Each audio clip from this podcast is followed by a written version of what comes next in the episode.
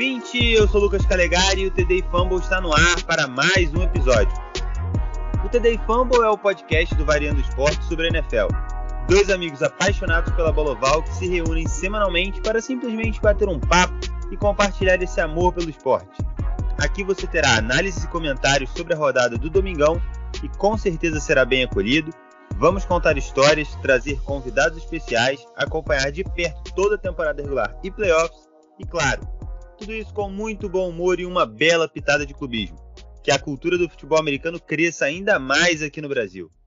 Bom, como sempre, estou aqui com o meu fiel escudeiro do conteúdo de NFL, Pedro Zaniol. Vamos trazer todos os detalhes aí da semana de número 12. Pedro Zaniol, dois terços da temporada regular já se foram, tá? Eu tenho essa má notícia para você.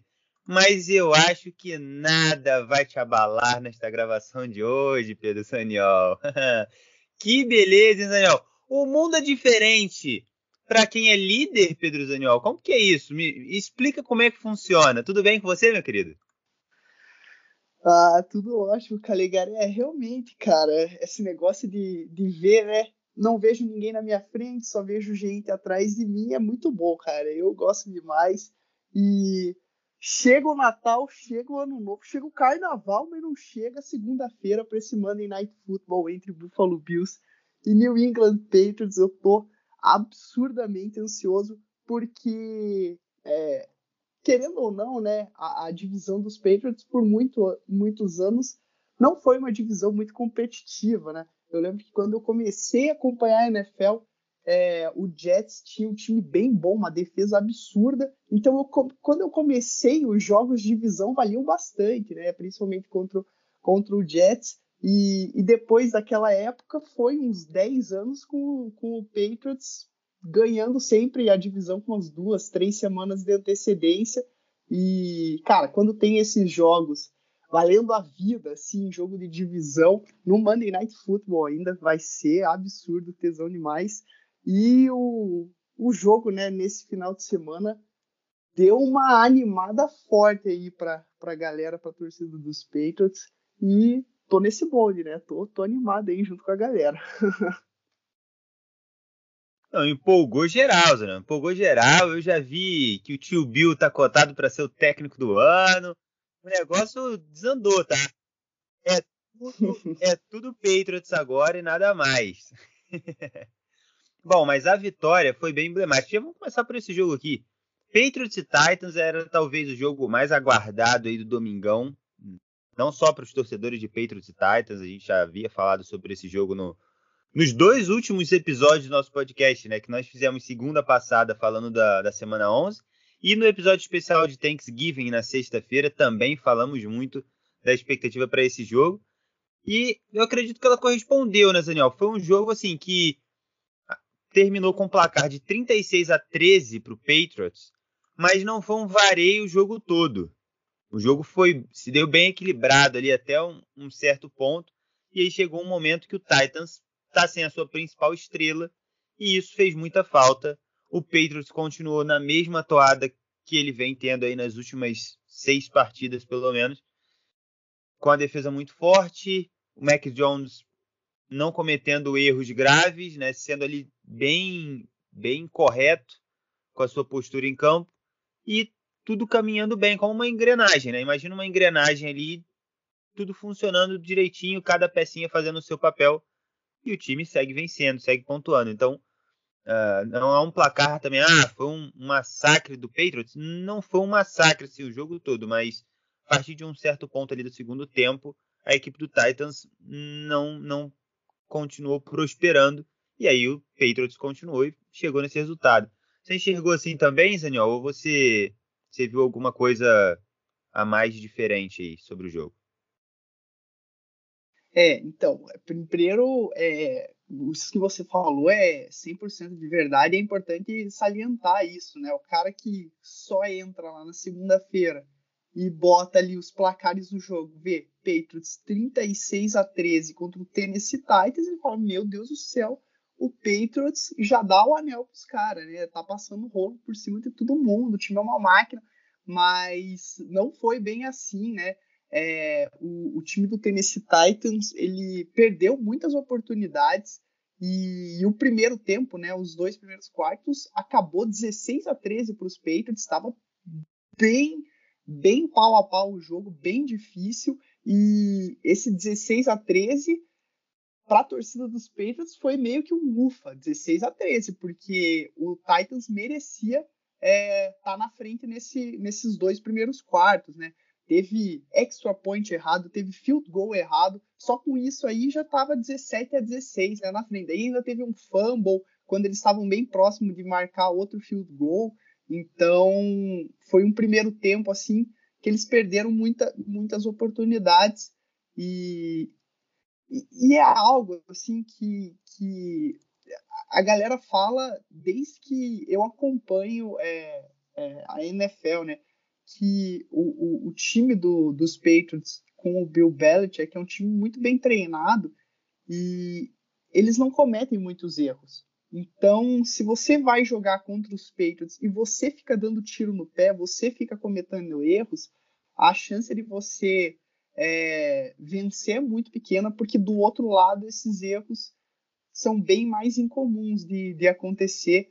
E o que foi, é, cara, muito legal, assim, pelo lado do, do, do, Tennessee Titans de ver, eles mostraram durante é, a transmissão um gráfico que eu fiquei absolutamente chocado, né? Você falou que eles estão sem o seu principal jogador, o, o Derrick Henry, o running back, mas se você for ver o ataque deles é quase jogando com ataque reserva, né? Os seus dois melhores wide receivers, o Julio Jones e o AJ Brown, não jogaram essa partida. A linha ofensiva com jogadores machucados. Na defesa também, muitos jogadores machucados.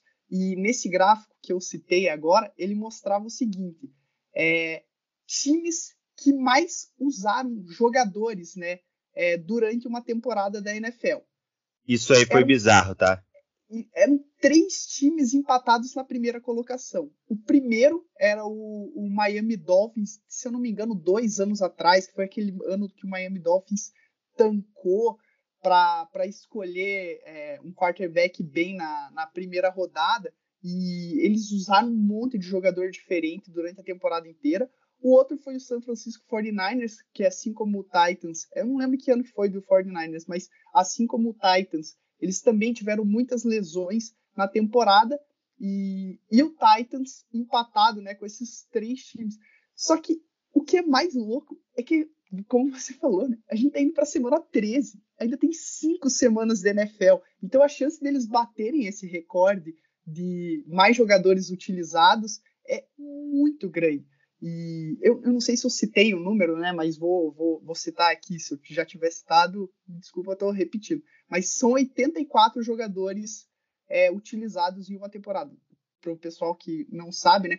Um, um, elenco de futebol americano tem 53 jogadores. Óbvio, acontecem muitas lesões, é comum, né? Os times usarem entre 60, 70 e poucos jogadores nessa temporada mas 84 é um número muito acima da média e ainda faltam várias semanas. Então, mostra muito a força é, desse time do, do, Tennessee Titans. É um time que está é, 8 e 4, mesmo com todas essas lesões, mesmo com todas essas mudanças. É um time que é muito bem treinado e é muito aguerrido, um time muito, é, muito difícil de jogar contra, que vende as suas derrotas bem caras. Então foi um jogo assim que é, foi bem importante para os Patriots vencer e agora continuam em embalo, né? Estão tão voando, estão com tudo aí atrás do, do Buffalo Bills para brigar por essa um título dessa divisão. Não, perfeito, perfeito. A única coisa que eu lamento é que o Duzão não seja jogador do Tennessee Titans, né? Duzão tá no Miami Dolphins. E se ele fosse do Tennessee Titans, já com certeza teria sido acionado, né, no time principal, né? Então, o... Calegari, é, o, o, caso do Duzão é, é, é, complicado porque ele, ele fisicamente, né? O, o, Paulo Antunes fala muito isso, né? O Paulo Antunes acompanha bastante o, o Duzão lá em Miami. Ele também mora e torce por Miami Dolphins. E, e, o Duzão é um cara que fisicamente ele, ele, ele tá acima da média dos, de vários jogadores que jogam na linha ofensiva lá da NFL. Ele é um cara é, que vai muito bem, né? Um cara muito forte e tal. Mas dizem que o maior problema é que, querendo ou não, ele, ele começou a jogar futebol americano tarde e começou a ser linha ofensiva mais tarde ainda, né? Ele só virou linha ofensiva nos Estados Unidos. Ele era jogador de defesa antes de ir para lá. E, e, dizem que é, essa parte de, de, a linha ofensiva ela tem que é, ela não tem só que bloquear os jogadores, né? Ela tem que entender todo o, o, o, playbook, tem que entender a defesa, quem vai fazer blitz em quem, a comunicação entre os jogadores da linha ofensiva é muito importante e, e por isso que o, o Duzão ainda não, não teve chance é, na NFL, porque, cara, se você pega a linha ofensiva do Miami Dolphins, é uma das piores linhas ofensivas da NFL e, e você fica imaginando, pô, o Duzão é melhor que esses caras. E ele é, né? Só que esse problema de comunicação é, se você não está é, em sincronia com os outros quatro jogadores da linha ofensiva, mesmo que você seja muito bom, bem bloqueando, se você está prestando atenção no cara errado ali, é, você pode deixar um jogador ir completamente livre para cima do, do quarterback. Por isso que o Duzão é, ainda não, não jogou na NFL. Mas, cara, eu confio muito nele. Eu acho que ele está estudando pra caramba. E eu tenho certeza que uma hora essa oportunidade vai chegar. Porque o time do Dolphins, a linha ofensiva é muito ruim. Então uma hora vão dar essa chance para ele. É isso aí. Somos todos duzão. Bom, Pedro Zaniol. É, maravilha e tudo que você falou. Muito importante ter ressaltado essa questão aí da quantidade de jogadores que o, que o Titans está usando na temporada. E assim, já pegando o gancho aqui, eu, eu, até brinquei com você, né, da questão do líder e tal. O torcedor do Ravens não precisa parar de ouvir o podcast, não, tá? Não estamos malucos. Talvez é, o conteúdo do Variando Esporte tenha uma pitada de maluquice. Talvez sim. Mas o líder da conferência é o Baltimore Ravens, ok. Mas quando o Patriots venceu o joguinho ali, pô, era o líder momentâneo. Vamos deixar aí o torcedor fazer a festa dele, né? Tá liderando a divisão, pô. Nada, não, não tem problema. Mas aí veio o Sunday Night Football que a gente vai comentar já já, daqui a pouquinho. E o Baltimore Ravens veio com, com gostosuras e travessuras fora de época, né? E conseguiu retomar essa liderança aí. Mas vamos lá, ô Zaniol. Fechando aqui esse jogo, cara, só um detalhe aqui, uma estatística que eu vi do, dos recebedores do Tennessee Titans, tá? Cara, desde 2019, pro Daniel, 2019 não, 2009, perdão. Desde 2009, o Titans não terminava uma partida onde nenhum dos seus jogadores teve mais do que 25 jardas recebidas, cara. Nenhum jogador do Tennessee Titans nessa partida recebeu mais do que 20 para mais de 25 jardas. No máximo 25. A última vez que isso tinha acontecido tinha sido na semana 6 de 2009. Caraca, mano, mais de 10 anos atrás, bizarro. Naquela semana 6, justamente havia sido um jogo contra o Patriots. Olha que loucura, hein? Esse mundo é uma brincadeira. E também haviam perdido para o Patriots, mas daquela vez foi um 59 a 0. Daquela historinha lá, Zaniel, que você já contou aqui, quando eu falei que o Giants ia tomar a maior derrota da história, que ia ser 58 a 0. Não, não, não. O Patriots já meteu um 59 a 0. Se for 58 a 0, não é maior, não. É, cara, que bizarro. 59 a 0 pro Patriots, tá? Naquele jogo, semana 6 de 2009. E naquele jogo ninguém do Titans recebeu para mais de 25 jardas. E desta vez também ninguém, cara. Eu até vim confirmar, não é possível, mano. Nós tivemos dois jogadores correndo para mais de 100 até. O Dontrell Hillard e o Donta Foreman. O primeiro para 131, o segundo para 109.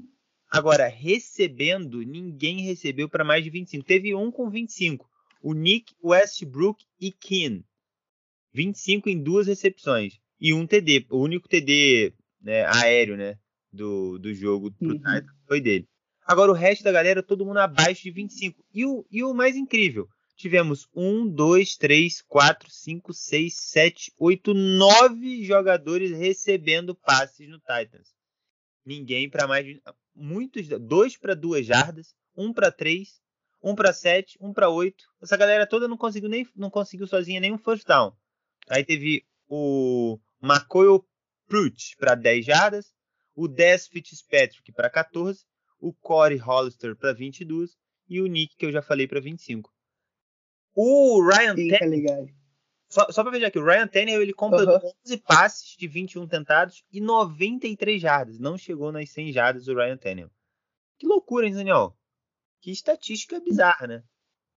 Então, cara, isso, isso é, é, realmente bizarro e até porque, né, nos últimos jogos, né, é, mesmo sem o, o, o Derrick Henry, o, o, time do, do Tennessee Titans é, focando no jogo corrido. E daí você pensa assim, bom, é, se você vai jogar contra o Tennessee Titans sem o Julio Jones e sem o, o, o, o A.J. Brown, é, você sabendo que esse time gosta de correr com a bola, é, você imagina que a defesa do, desse time vai falar, bom, então a gente vai focar em parar no jogo, o jogo corrido e deixar que o Ryan Tannehill vença é, a partida contra, contra a nossa defesa.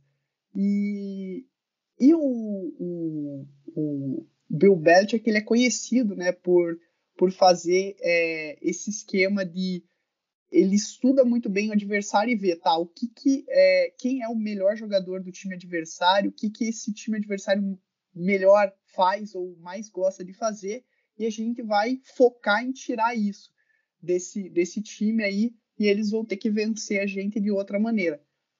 E, olhando o, os vídeos do, do Tennessee Titans, o, o Bill Belichick ele tirou, né?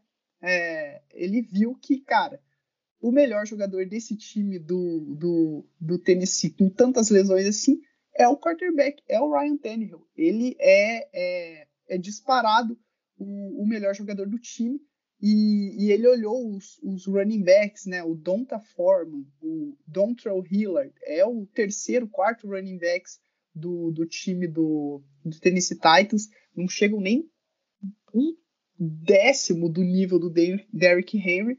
Então ele, ele pegou e falou assim, cara, eu vou fazer um jogo focado para parar o passe do, do, do time do. Porque eu confio que a minha defesa, mesmo com poucos jogadores é, mais próximos da linha ofensiva, vai conseguir parar esse jogo corrido do, do time do, do, do Tennessee Titans.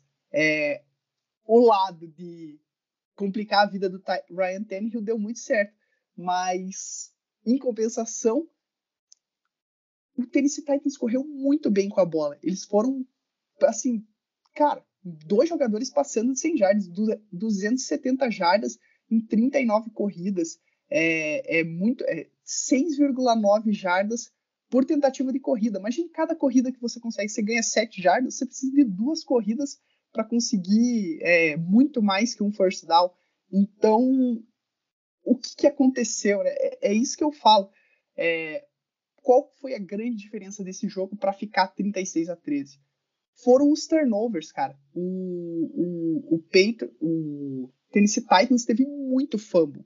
Eles tiveram três fumbles perdidos e, em dois desses eram jogadas assim corridas que o, o cara tava ganhando muitas jardas e daí sofreu o fumble e perdeu ela. Então, se une né, esses três fumbles perdidos, mais a interceptação do Ryan essa interceptação é, já foi mais é, depois no, no jogo, lá no final, quando ele já estava mais no desespero ali, tentando é, alguma coisa, mas você, você, você vê assim que se ele tivesse segurado melhor a bola, não, não sofrido esse fumble, o jogo poderia ter sido completamente diferente.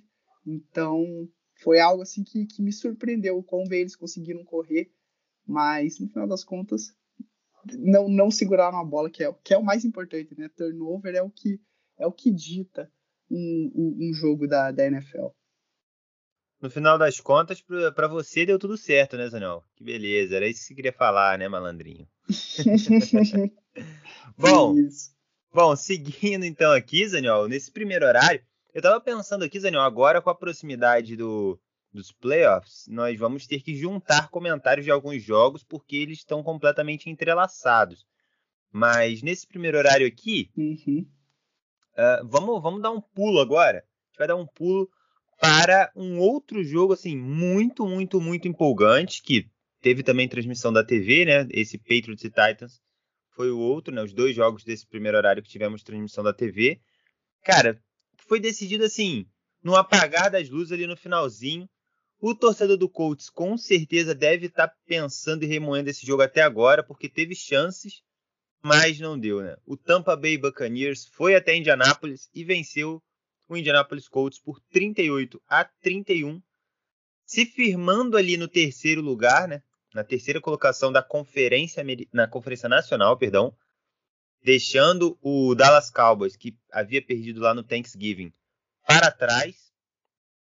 Mais ainda, né? Além do, do confronto direto agora com um jogo em cima, então o Cowboys precisa de duas rodadas, duas vitórias seguidas e dois tropeços seguidos do Bucks para retomar esse terceiro lugar. Vai ser dureza para a equipe do Dallas. E o Colts, poxa, estava vendo ali o seu maior rival de divisão ali perder a partida para o Patriots. Era a chance de diminuir, né? Se o Colts vence a partida, estava 7-5 contra 8-4 do Titans. Estava muito aberta a divisão. Que a gente aqui, eu mesmo já, já declarei que já não, não, não tinha mais como. Mas e daí foi isso, né? A equipe pô, no, teve a chance, o Colts teve a chance de levar o jogo para o intervalo já com os 31 pontos que ele terminou a partida. Teve a chance. Né? Tava com uma campanha ali para encerrar o primeiro tempo e o time pô, fluindo bem e tal. O, o, o Brady não, o Bucks estava meio, meio grog ali, meio perdidão. Foi um segundo quarto que a equipe do Colts marcou 21 pontos, né? Poderia ter marcado 28 e daí acabou acontecendo ali um turnover né, na, na retinha final ali, não, não deu certo uh, eh, para a equipe do, do Colts prosseguir e pontuar novamente. Mas enfim, 38 a 31 para o Bucks, Pedro Daniel. Como, como que você viu essa partida? E se é que você viu, né? Porque na hora ali você estava totalmente entregue ao Mac Jones. É, isso foi, foi assistir daquele jeito, né? Eu boto ali numa segunda tela que a gente acaba não, não prestando muita atenção, ainda bem que no futebol americano tem um monte de intervalo, então dá pra, dá pra ficar dando uma espiada ali no, no, no outro jogo, mas enquanto tá, tá passando os Patriots, é, é realmente foco, foco total, o clubismo não me deixa é, torcer. Mas é isso, né, cara? O, o Tom Brady jogando, você sempre tem que ficar, né? Pelo menos de, de ponta de olho ali, é, é vendo o que está acontecendo. E, e se no jogo dos Patriots e Titans, é o que eu tava, o que eu falei, né? Ah, que contra os Patriots, contra o Bill Belichick, você não pode ter turnover, não pode perder chance, não pode dar tiro no pé, porque do outro lado isso não acontece. Tom Brady é, é cria do Bill Belichick, né? O cara é um monstro, é o GOAT, mas aprendeu tudo que aprendeu com o melhor técnico da, da história da NFL também. E, e tudo que eu falei é, sobre o Tennessee Titans se aplica perfeitamente para o Indianapolis Colts. É, é, um time que teve cinco turnovers no jogo, né? duas interceptações e três fumbles perdidos.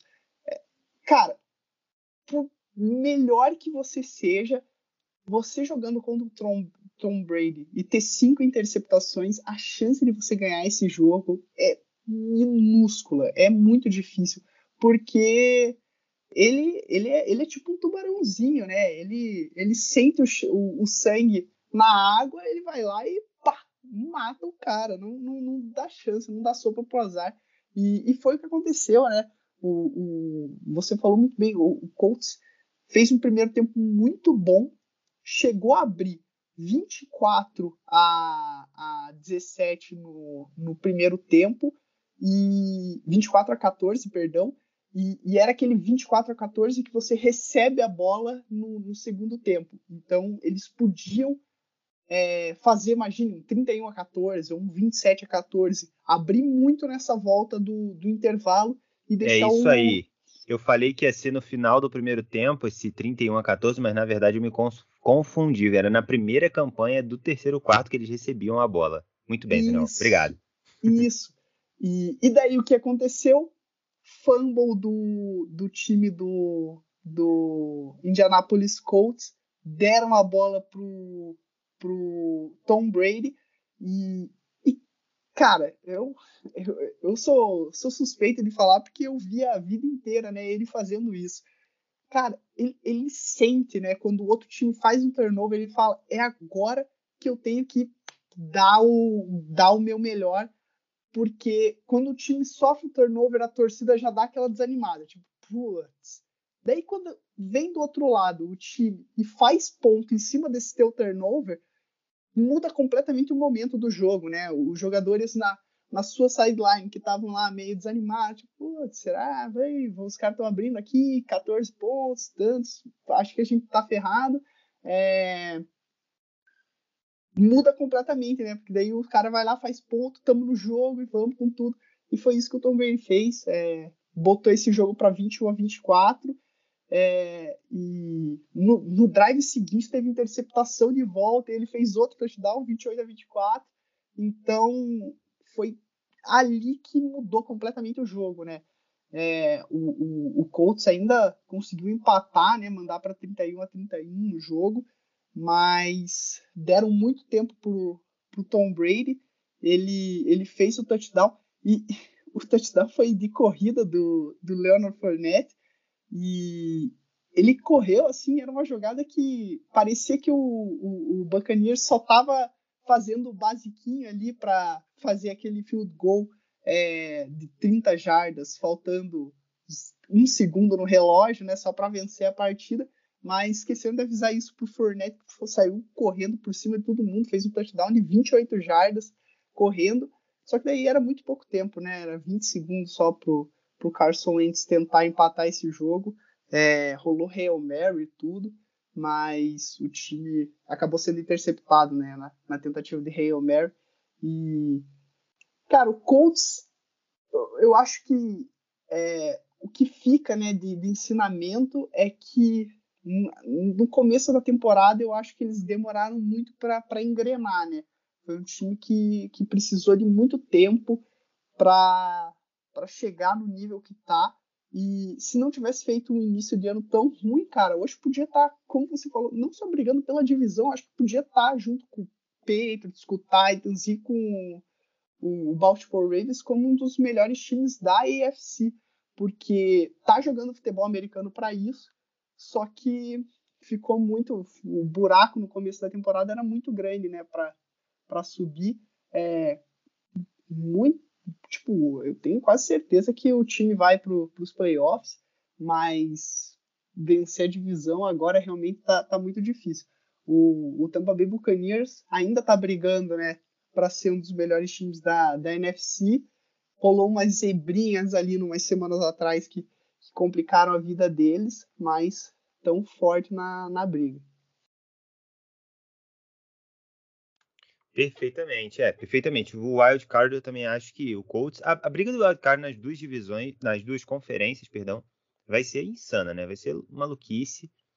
E o Colts acho que é um dos grandes favoritos aí, se bem que na AFC, cara, eu nem sei se a gente pode dizer que tem favoritos pro Wild Card, porque, cara, ninguém de ninguém, tudo pode acontecer literalmente. O Miami Dolphins, 13 terceiro e que estava 1-7 na temporada, pode pegar uma vaga de wildcard, tá? É esse o nível da loucura da AFC para essa temporada. É esse o nível da loucura. Fica ligado. Então, tudo pode acontecer, pode falar. Então, o que eu queria falar rapidinho do, do Colts é, é que, cara, é, é uma franquia, eu acho, né? É uma franquia, para mim, muito bem é, tudo treinada, o, o, escolhem bem jogadores no draft. Eu acho que o grande problema dos Colts é que eles estão naquele limbo, assim, né? Depois que o Andrew Luck se aposentou, eles ficaram. Cara, a gente tem um time muito bom para vamos vamos começar a tancar para escolher um quarterback bom no draft, mas eles também não dentro né, da, das opções que eles tinham no, no, no, mercado né, de free agents, eles não, não pegaram um quarterback super top como o, o Broncos fez é, em 2012, né? Eles tinham uma defesa boa, foram lá e, e pegaram o, o, o Peyton Manning para ser o seu quarterback. Daí o time virou um dos melhores times da NFL. O que o Tampa Bay Buccaneers fez com o Tom Brady, né? Já era um time bom, é, mas faltava um quarterback, foi lá e, e, trouxe o Tom Brady e o time subiu de patamar. O, o Colts é aquele time que só falta um quarterback e, e eles estão insistindo com, com veteranos, né?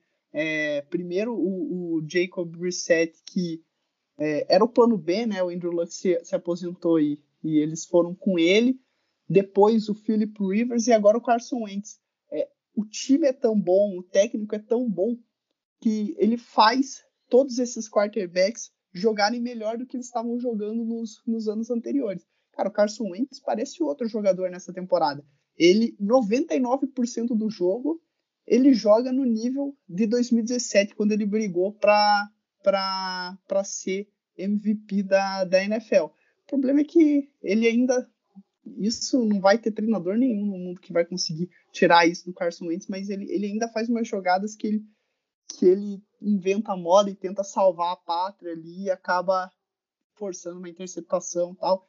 E, e eu me preocupa demais isso com o Colts, porque a chance do, do Carson Wentz ter um desses jogos no playoffs é muito grande, é muito, é muito difícil o técnico conseguir fazer três jogos tirar três jogos bons do Carson Wentz sem nenhuma loucura dele. Então, é um time que, cara, eu, se fosse eles, investiria com muito carinho é, para pegar um, um quarterback no draft, porque acho que ano que vem dá para ir com Carson Wentz, mas você já tem que preparar esse time para o futuro, porque é um time muito bom para você ficar desperdiçando toda a temporada com um quarterback não tão bom quanto o resto do time. Muito bem, muito bem.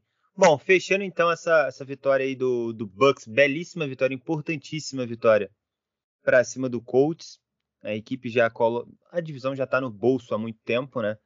Mas coloca ali um, um passo bem importante para conseguir ficar pelo menos nesse top 3. Né? Nós já ressaltamos por que a importância de não ficar na quarta colocação da NFC, né? não ser o quarto, uh, o pior dos vencedores das divisões, né? que é o quarto colocado, nesse momento Dallas Cowboys, porque ele vai cruzar com o quinto colocado, e o quinto colocado ele ainda pertence ao mesmo nível de, de qualidade e de elenco que vem voando baixo, com grandes jogadores, que os quatro ali pertencem, né? O famoso Big Five, já batizado aqui por Pedro Zaniol. No momento, quem está ali na posição de quinto lugar é o Los Angeles Rams. Só pode mudar para o Arizona Cardinals se o Cardinals começar a perder e cair, perder a liderança da divisão para o Rams. Eles mudariam, né? O Cardinals vai lá para o quinto e o Rams fica no, nos quatro primeiros ali. Mas eu acho muito difícil, porque o Cardinals vem muito bem, obrigado. O Cardinals está sem jogar tem uns 15 dias já, tá? Teve bye week, teve sei lá o que, o time pegou férias e ainda está em primeiro isolado. Ninguém chega nem perto do Arizona Cardinals. Que loucura. É, então, cara, o cardão da massa, Zaniol, é isso, tá? Não, não tem para ninguém. E vai pegar o Chicago Bears, tô olhando aqui na próxima rodada. Que, ah, que beleza, hein? Aí é mole. Ó, vamos lá. vamos lá, falar sério agora, porque o juntando aqui alguns jogos aqui de resultados improváveis nesse domingão, tivemos algumas coisas belas. Antes de falar dos resultados improváveis, mudei aqui, mudei. Vamos falar desse Miami Dolphins, já que agora há pouco eu salientei aqui que esse wildcard da AFC, tudo pode acontecer, e o Miami Dolphins que começou 1-7 pode pode pegar ainda vaga, pode mesmo, está muito na briga, porque é um dos times mais quentes desse momento. Vem de quatro vitórias seguidas, já está 5-7, ocupa a 13 terceira colocação na sua conferência, mas tem muitas chances. Hoje, o sétimo colocado está 6-5, é o Los Angeles Chargers. O Miami Dolphins não está longe disso e tem chances sim de classificação. A galera que está à frente dele, brigando por wildcard, do sétimo, do sexto, do sexto para baixo, ninguém tem mais do que uma vitória seguida. Isso os que vem de vitória, né? Porque muitos vêm de derrota. O Pittsburgh Steelers, por exemplo, vem de duas derrotas seguidas. Então ninguém tá on fire. E o Miami Dolphins está. Quatro vitórias seguidas pelo Zaniol. Dessa vez em casa, 33 a 10 no Carolina Panthers. Pode falar. E eu não sei se você viu qual que é o, o, o, calendário deles até o, até o final da temporada. Até o final não, mas nas próximas duas semanas é uma mamata. Uma mamata. Então, é, eu, eu, tenho o, o, calendário aqui até o final, né, da, da, da, da temporada. É, três jogos, os próximos três, para mim, são muito ganháveis. E os dois últimos, daí o, o nível sobe um pouco mais, mas, cara, eu não duvido de nada. New York Giants na próxima semana, né? Daí tem a semana de descanso, que beleza. New York Jets.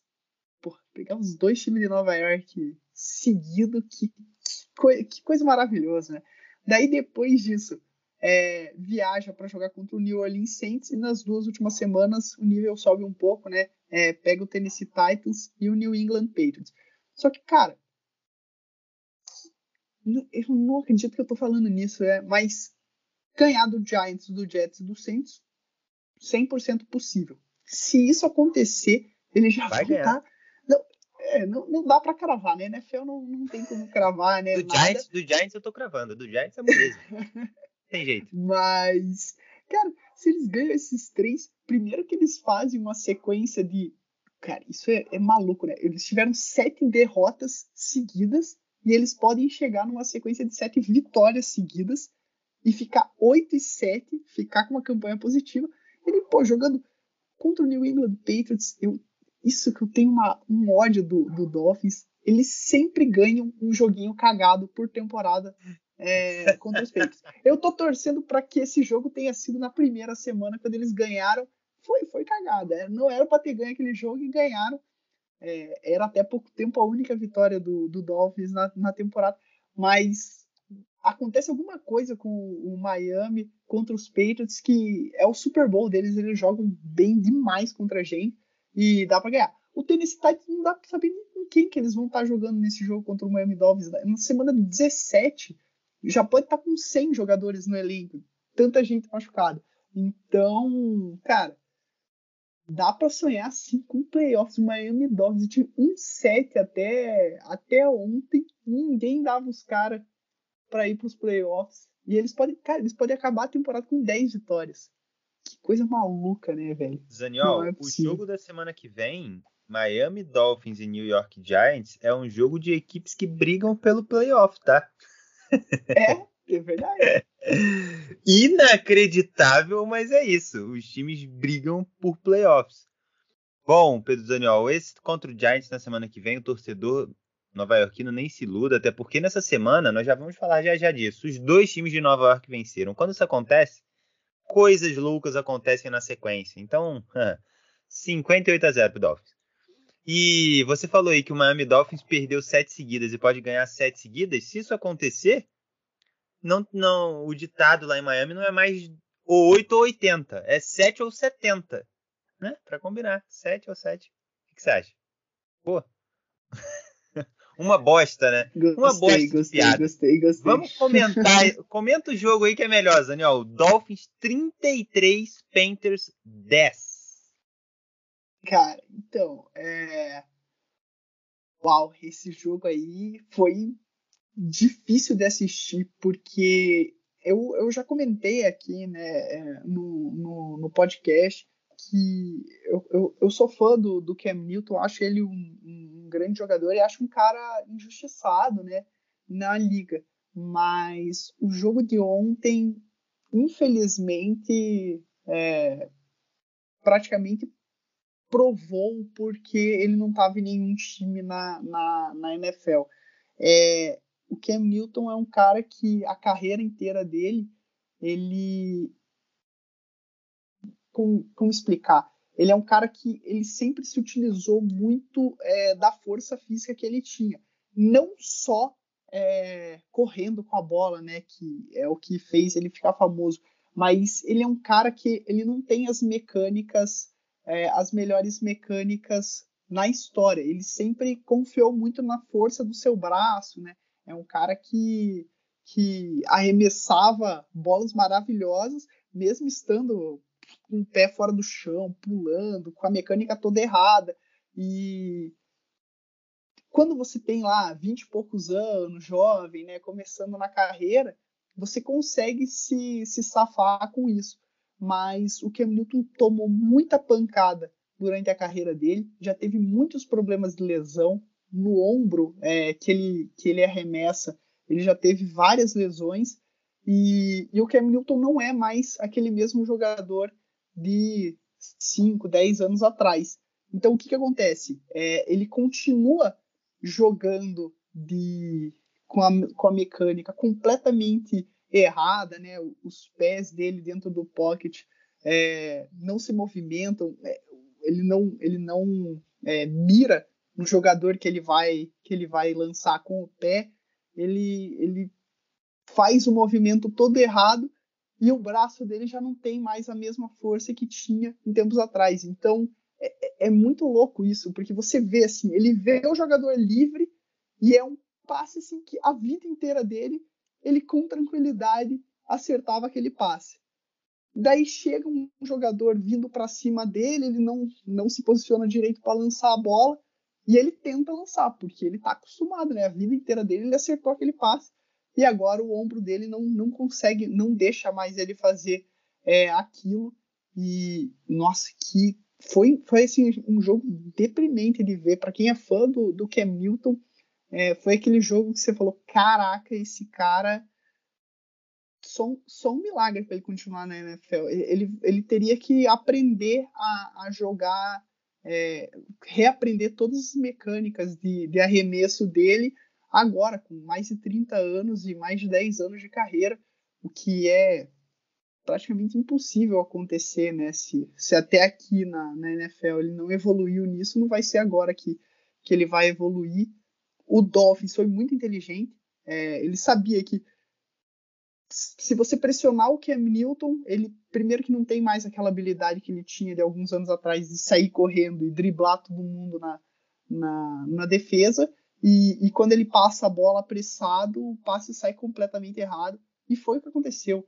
É, o, o, time do Dolphins mandou muita blitz para cima do Cam Newton e, e, os números dele, ele tentou 21 passes, acertou apenas 5 desses 21 passes, é menos de 25% de aproveitamento, horrível.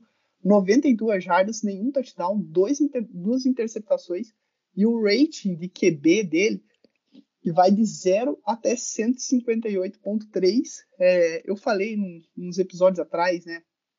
Se eu não me engano, se o cara lança a bola no chão, é, toda jogada, ele faz 39 de rating. O Hamilton teve 5 de rating. Foi, acho que um dos piores jogos da, da história da NFL. Zaniel, tanto que ele foi. Pode falar, Caligari. Não, tem uma estatística aqui, cara, no site da NFL que o nome da estatística eles colocam como Day to Forget.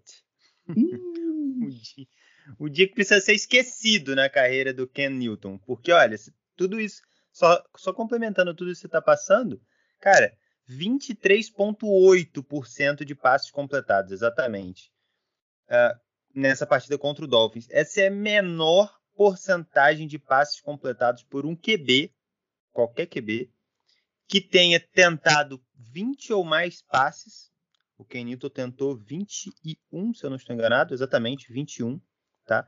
Esse é, é o menor percentual de passes certos de um QB que tentou ao menos 20 passes em um jogo desde o Joey Harrington na semana 14 de 2004, Pedro Zaniol. 2004, quase século passado, hein? O Joe Harrington, naquela ocasião, foi 5 de 22. E aí teve 22,7% de aproveitamento. Ele era do Detroit Lions. Que loucura, hein, Zaniol? É, então, foi, foi muito, muito, muito ruim. Foi deprimente, assim, tanto que é, no quarto quarto ele nem jogou. Quem jogou foi o PJ Walker, que já é, né, o, o, ele já é o quarterback reserva, né, o titular era o Sam Darnold e o reserva é o PJ Walker. Então, ele foi substituído pelo, pelo reserva, reserva do reserva nesse caso, né? É, e entrou o, o PJ Walker, porque estava muito feio o negócio. O, o, Panthers também, outra notícia horrível. O, McCaffrey, que é um dos melhores jogadores é, da posição na NFL, voltou depois de muito tempo lesionado esses, esses tempos e se lesionou de volta e tá fora da temporada, não joga mais.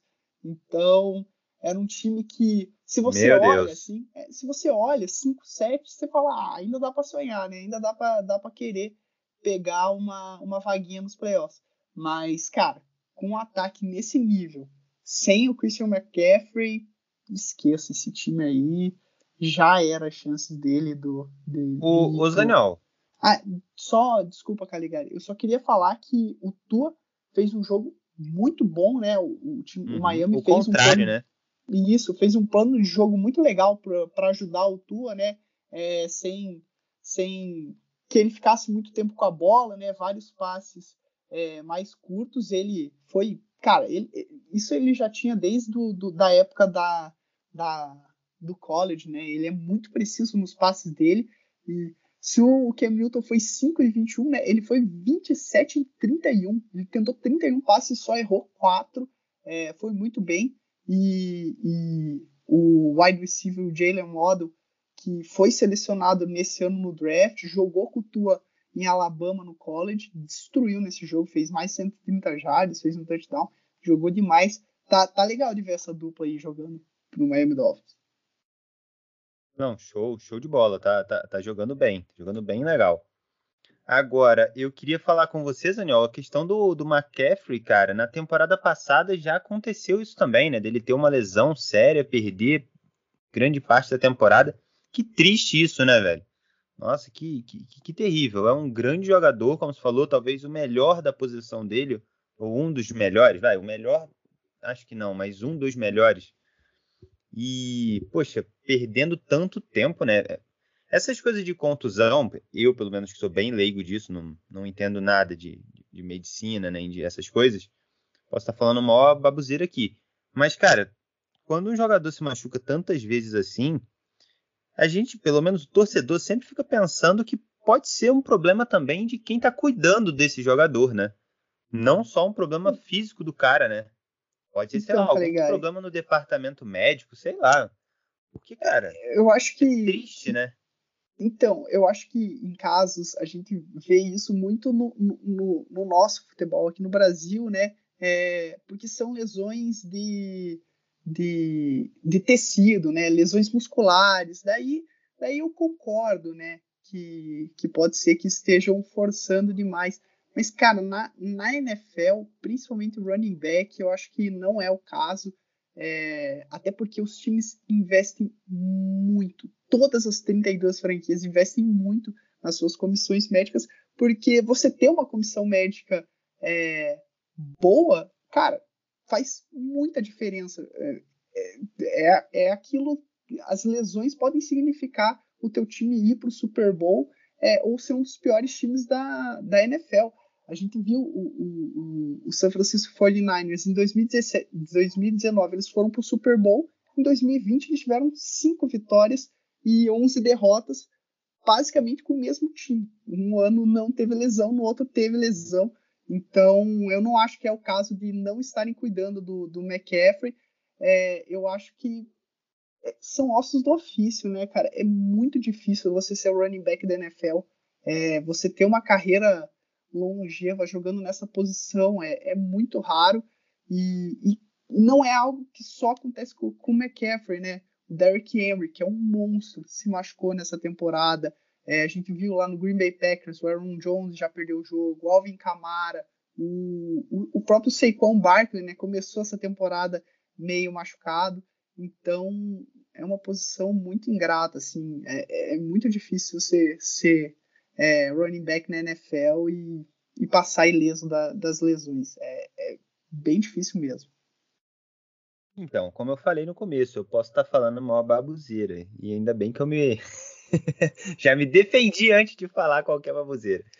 Bom, fechando esse jogo aqui, o Dolphins está 18-0, ou seja, 18 vitórias e nenhuma derrota em jogos que ele marcou 30 ou mais pontos. Isso considerando de 2015 para cá. É o único time que nesse intervalo de tempo não perdeu nenhum jogo nesse cenário, marcando 30 ou mais pontos. Grande Miami Dolphins, hein?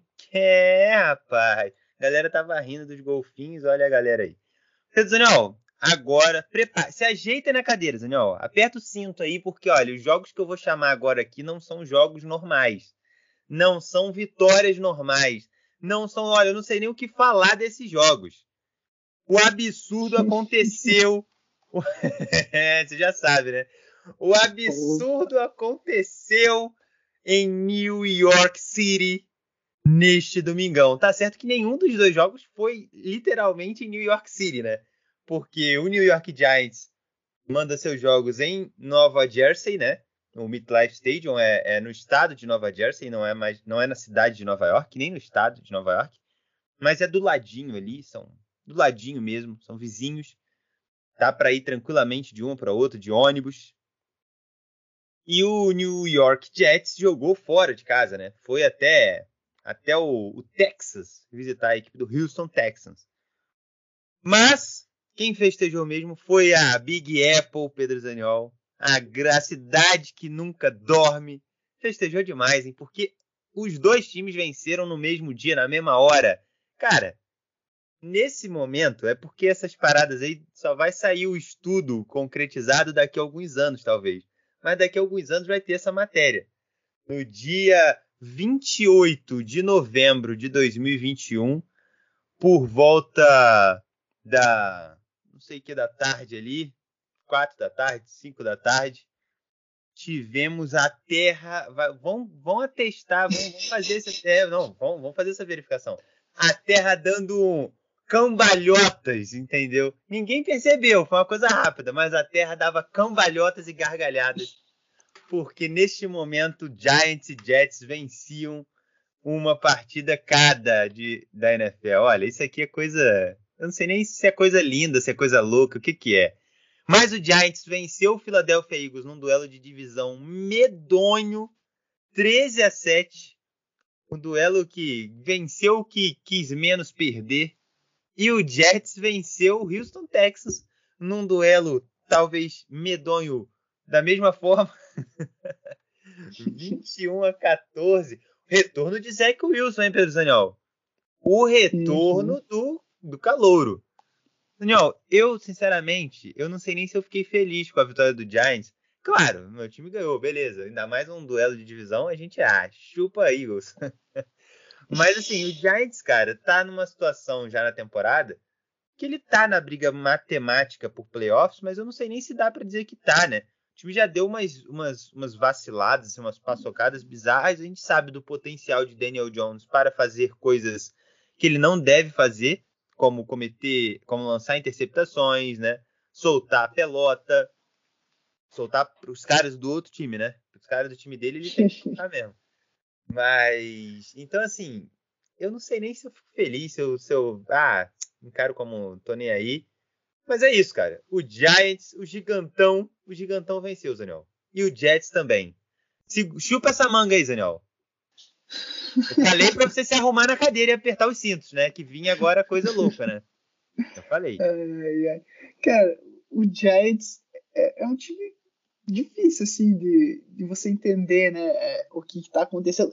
Difícil é uma palavra, uma palavra simples pro Giants, tá? É uma palavra simples. Cara, e, e, esse jogo, é, mantendo no, no, difícil, foi, foi difícil de entender de todos os lados, assim, do Eagles, do Giants, é, aquilo que você falou, né, que, que o, o, Giants nessa semana, né, eles anunciaram, né, é, que, que o time é, ainda não, não foi confirmado, né, mas é, um, é um, uma, uma informação assim de um, de um repórter bem confiável. Agora me fugiu qual foi o, o, repórter que, que mandou isso, mas foi daqueles grandes lá, como o Adam Schefter, esses caras com, com, com bastante nome, dizendo que no final da temporada é, o, o, Giants ia trocar de general manager, né? Não ia mais ficar com, com o atual David Gettleman e, e ia seguir uma, uma, nova, uma nova fase, né?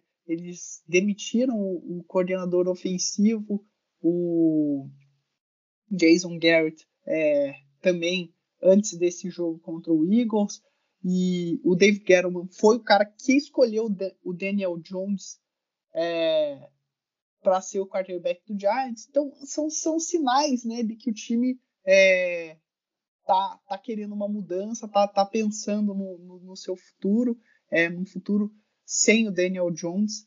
E, e, e eu vi que a, a, reportagem dizia né, que eles iam atrás de um general manager que se alinhasse nos pensamentos com o, o treinador do time, o, o Joe Judge, porque a avaliação é boa do, do, treinador, pelo menos. Eles acham que é um treinador que, que merece ter o cargo mantido e, e daí ele vai ter o, o quarterback que ele escolheu, né, com um general manager é, novo para trabalhar.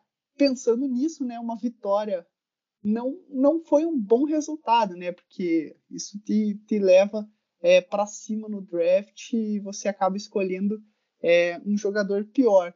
Mas, cara, eu, sou daqueles que eu nunca não vou comemorar uma vitória, né? É sempre bom você vencer, principalmente um, um rival de divisão. É, e outra coisa que é bem legal a gente falar é que esse jogo, como você falou, foi na casa dos Giants, né, no MetLife Stadium, e durante o, o, o intervalo, um dos maiores jogadores da história do New York Giants, o Michael Strahan, é, é um cara que eu sou muito fã dele porque além de um grande jogador da, da NFL, depois que ele se aposentou, ele virou, ele começou a trabalhar na mídia e hoje ele é uma das maiores personalidades é, comunicador lá, do, lá dos Estados Unidos. Ele trabalha com, com, um programa que não tem quase nada a ver com, com o esporte, né? Ele faz um programa jornalístico lá, no, lá nos Estados Unidos e ele ia ter sua camisa aposentada no intervalo. Então, pô, quando um cara desse tamanho, né, desse, desse quilate, vai vai ter o seu o seu número aposentado, ter a sua camisa aposentada, eu acho super digno o time dar a vida para tentar vencer esse jogo. E foi o que aconteceu. Então a festa foi, foi completa, foi muito legal. Só falando do, do Eagles, né? A gente tava. É, a gente tava elogiando os Eagles nas últimas semanas, porque eles ah, estão focando em correr, o time é, mudou um pouco a estratégia.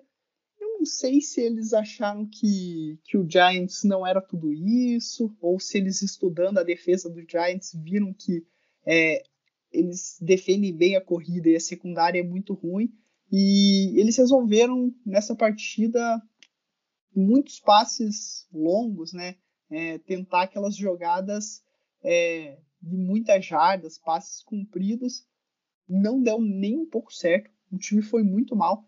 É, como o Calegari falou aqui, o, o, time do Giants tão, tão fraquinho que, que, que, ainda deu uma emoção no final. O, o, Eagles quase venceu o jogo nos minutos finais, teve chance, né? Mandou uma bola lá na, na endzone, na mão do jogador, o cara furou a bola, mas... É a cara do Giants isso, tá? É o que é... o Giants mais gosta de fazer. É tomar então, essa virada no último segundo. Que não tem como ele recuperar a bola e não tem como ele fazer mais nada. Bem isso, mas no final das contas deu, deu, deu, deu tudo certo, o Giants venceu. E o Eagles é, é aquilo, né? Ele precisa ver esse jogo bem, estudar ele bem, com bem carinho, porque ainda tem tempo pro, pro time dar uma, dar uma recuperada e voltar para a briga dos playoffs. Mas é, foi uma derrota que pode fazer falta no, no final da temporada. Pode, pode fazer falta. Tá, tá, tá no bololô ali, né? O bololô do vai não vai, a galera da NFC. Ela, ela prefere não ir, mas como a gente já cansou de falar aqui, dois vão ser obrigados aí. São dois times que vão ser. Vão pegar ali, olha, gente, vocês são obrigados a jogar os playoffs. Vocês vão falar, ah, sério, cara? Tem bags. Não tava contando com essa, não, hein? Janeirão queria ficar de buenas. De buenas, entendeu? É. Cerveja gelada, como é que é a música? Eu tô de buenas, cerve...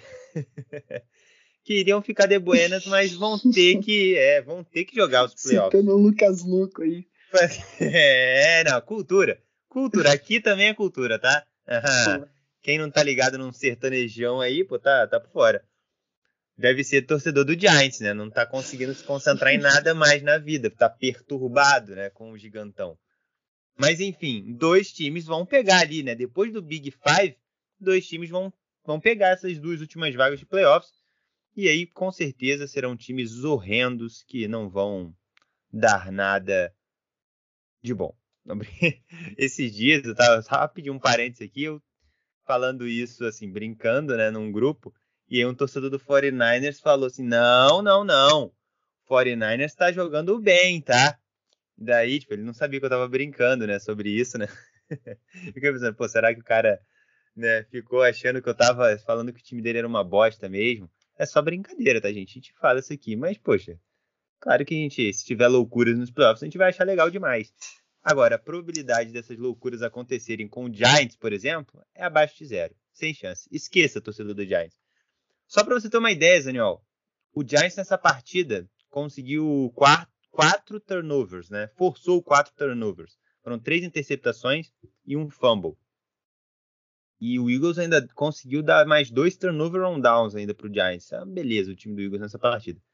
Mas o Giants forçou quatro turnovers, né, quatro takeaways, e essa foi a uhum. maior quantidade em um jogo desde a semana 4 de 2014. Olha que time sensacional. Há sete anos ele não forçava quatro turnovers no adversário, cara. Incrível. Incrível. Uma potência esse time. Depois dessa estatística maravilhosa, vamos passar para o Zach Wilson aqui, que fez uma boa partida, né? Lançou uma interceptação, correu para um touchdown, mas para quem está voltando, acho que não foi assim.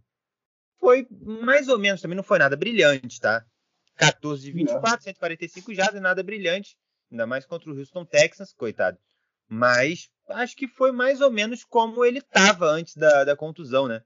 Então, só de não voltar pior, talvez voltar ali no mesmo nível, perdeu algumas semanas, mas voltou no mesmo nível, acho que, que tá ok. O negócio é, é tentar enxergar para frente, né? Mais, mais coisa, né? Evoluir, né? Acho que é isso, é. né? Não tem muito o que falar dessa vitória do Jets, né? É basicamente isso, né? Então, o, o, o Jets é, e Texans era um jogo assim que não, não, não era muito legal, né? Mas é, se você pegar assim, na, na batalha do, dos QBs, o, o Tyler Taylor foi, foi melhor que o, que o Zach Wilson. É, mas, cara, é isso, voltando de lesão, é, o, o, mais importante, né, era não se machucar, era ser bem protegido pela, pela sua linha ofensiva e, e tentar, né, é, fazer o máximo de, de jogadas positivas.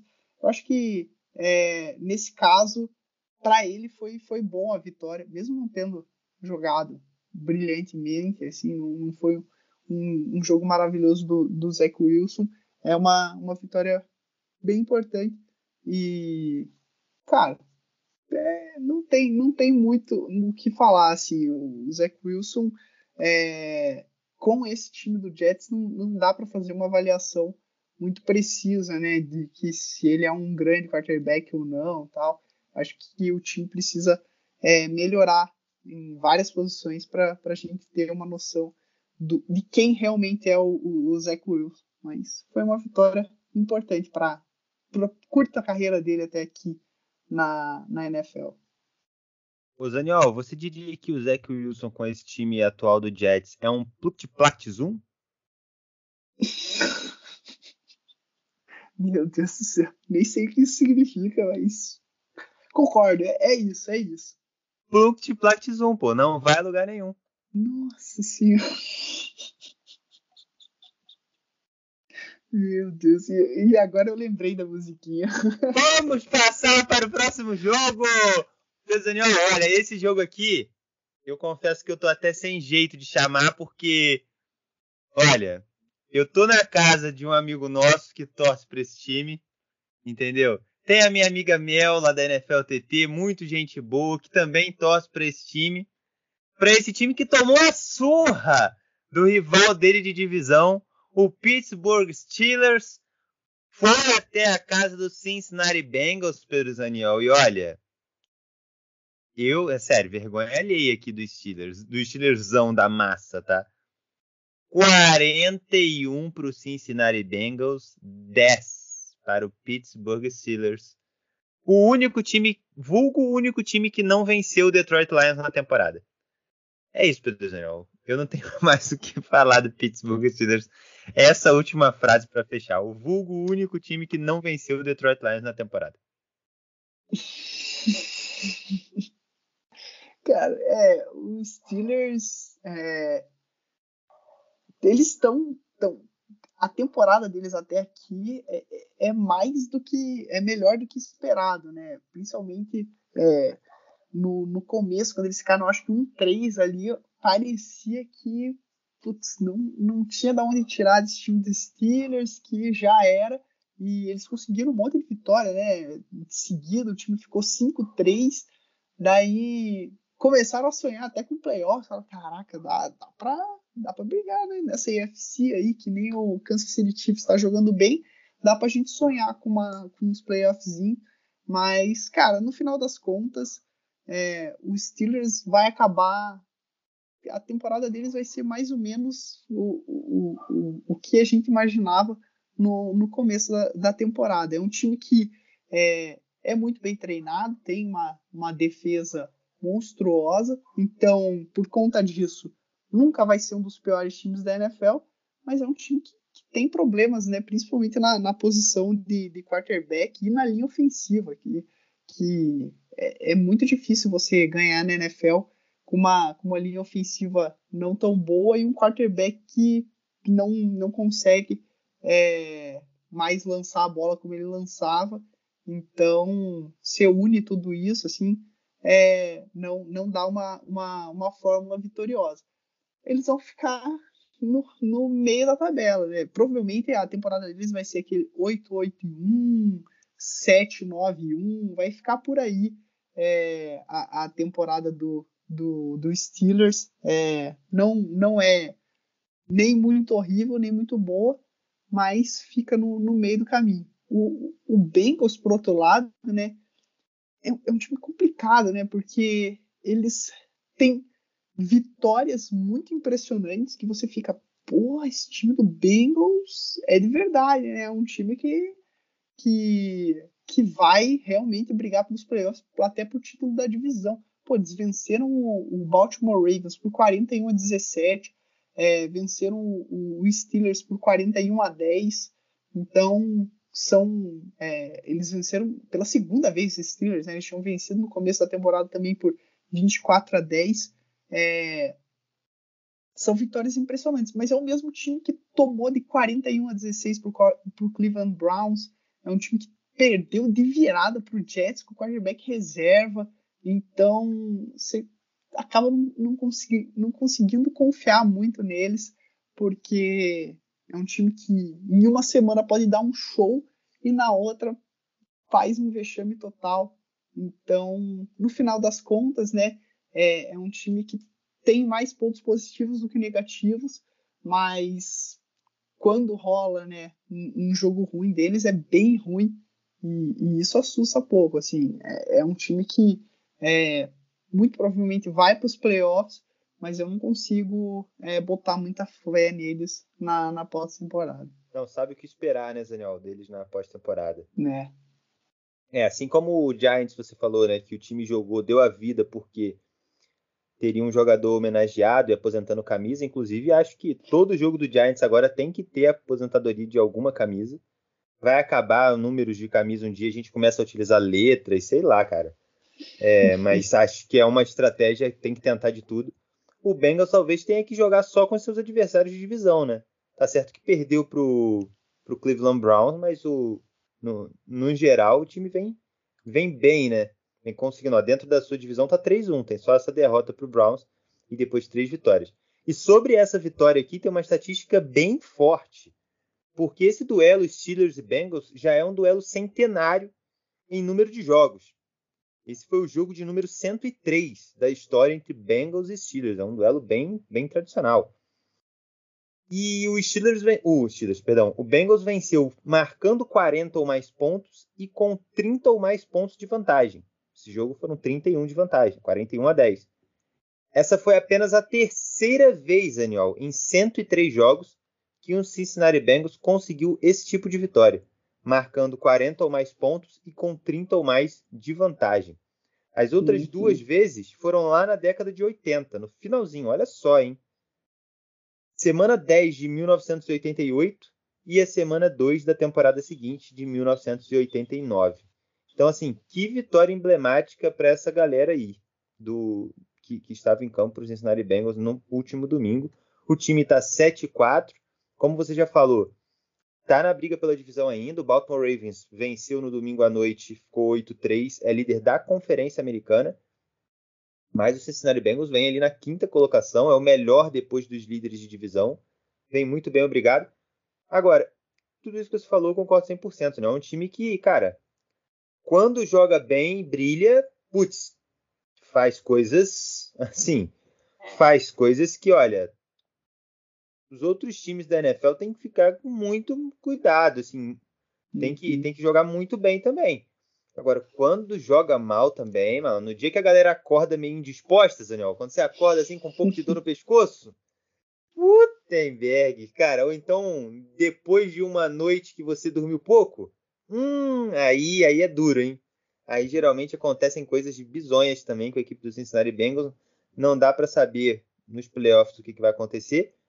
Não dá nem para cravar ainda que o time vai para os playoffs, porque essa briga, como eu já falei, vai ser insana.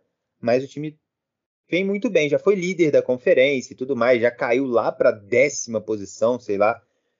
Mas agora está ali na quinta colocação, num momento ali tranquilo, duas vitórias seguidas. Vamos ver como é que vai ser essa reta final aí para a equipe de Cincinnati. Pedro Daniel, para a gente fechar esse primeiro horário, o Atlanta Falcons venceu o Jacksonville Jaguars fora de casa 21 a 14 vencer o Jacksonville Jaguars não é um mérito tão grande nessa temporada. Não é, não é um mérito tão grande. O torcedor do Jaguars que me desculpe, mas essa é a verdade, ele sabe disso. O... Assim como nós falamos aqui do Zach Wilson, né? Punct Plact Zoom, lá no, no, no, Jets, dá para dizer que o Trevor Lawrence é a mesma coisa, né? Na, lá com o time do Jacksonville Jaguars. E o Atlanta Falcons foi lá na humildade. Matt Ryan fez o jogo dele e tal, venceu. O Atlanta Falcons vem num momento interessante, vem se colocando ali na briga por playoffs também, tá? Veio, vinha de uhum. derrota, venceu agora, mas está ali 5-6 com a mesma campanha do sétimo colocado, que também tem 5-6, que é o Washington. Então, cara, esse Atlanta Falcons aí, Pedro Daniel, vai brigar até a reta final, acredito, hein? Se Matt Ryan continuar ali na dele, bem jogando, acredito que vai continuar até ali os últimos momentos brigando por uma por uma vaguinha aí nesse wild card da NFC. Você concorda? Concordo, concordo. É, é, é aquele time que tá, tá numa transição, né? É, é, é, é parecido com até o, o, o, Pittsburgh Steelers. Eu acho que o, o, o Matt Ryan ele não tá tão em fim de carreira como o Big Ben, mas é um time que já está começando a pensar no, no, no, no, futuro, só que ele ainda é, tem um elenco bom o suficiente para você tentar alguma coisa no, no presente. É, isso às vezes pode ser pode ser ruim, né? Porque é aquele time que é, não sei explicar, mas é, é, um time que você não, não vai muito lá pro, pro topo, nem fica muito lá embaixo. Você sempre vai ficar meio que brigando no, no meio da tabela.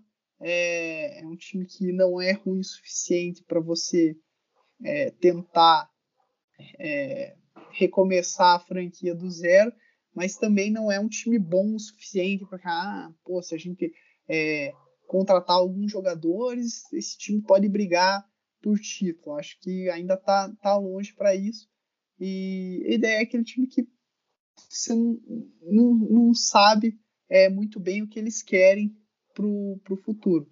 Mas para essa temporada, eles vão brigar pelos playoffs, eu tenho certeza, até o, até o final.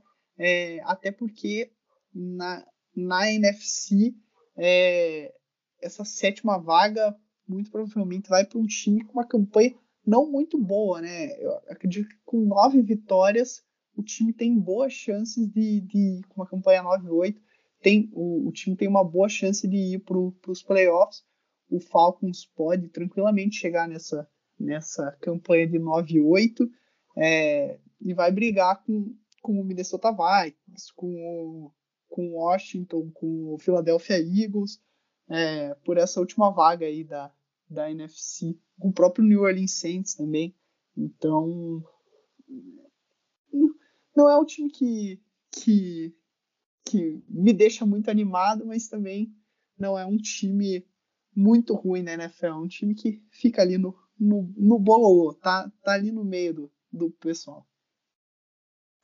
Daniel, essa sétima vaga aí da NFC, eu acho que quando teve aquela reunião com, com a, o grupo de organizadores e os representantes dos times, eu acho que na hora que a galera foi apresentar a ideia, ah, sete times agora nos playoffs, eu acho que alguém deve ter deixado escapulir a expressão dar uma sétima vaga.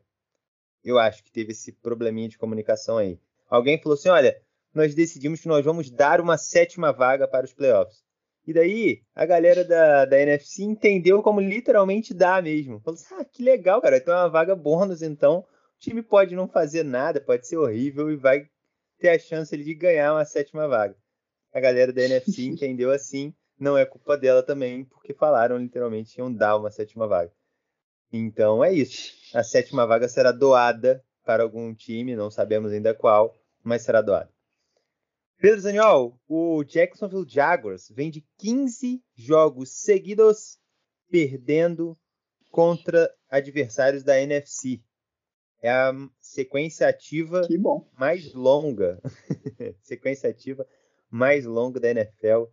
Que loucura, hein? Que loucura. Jacksonville Jaguars, olha.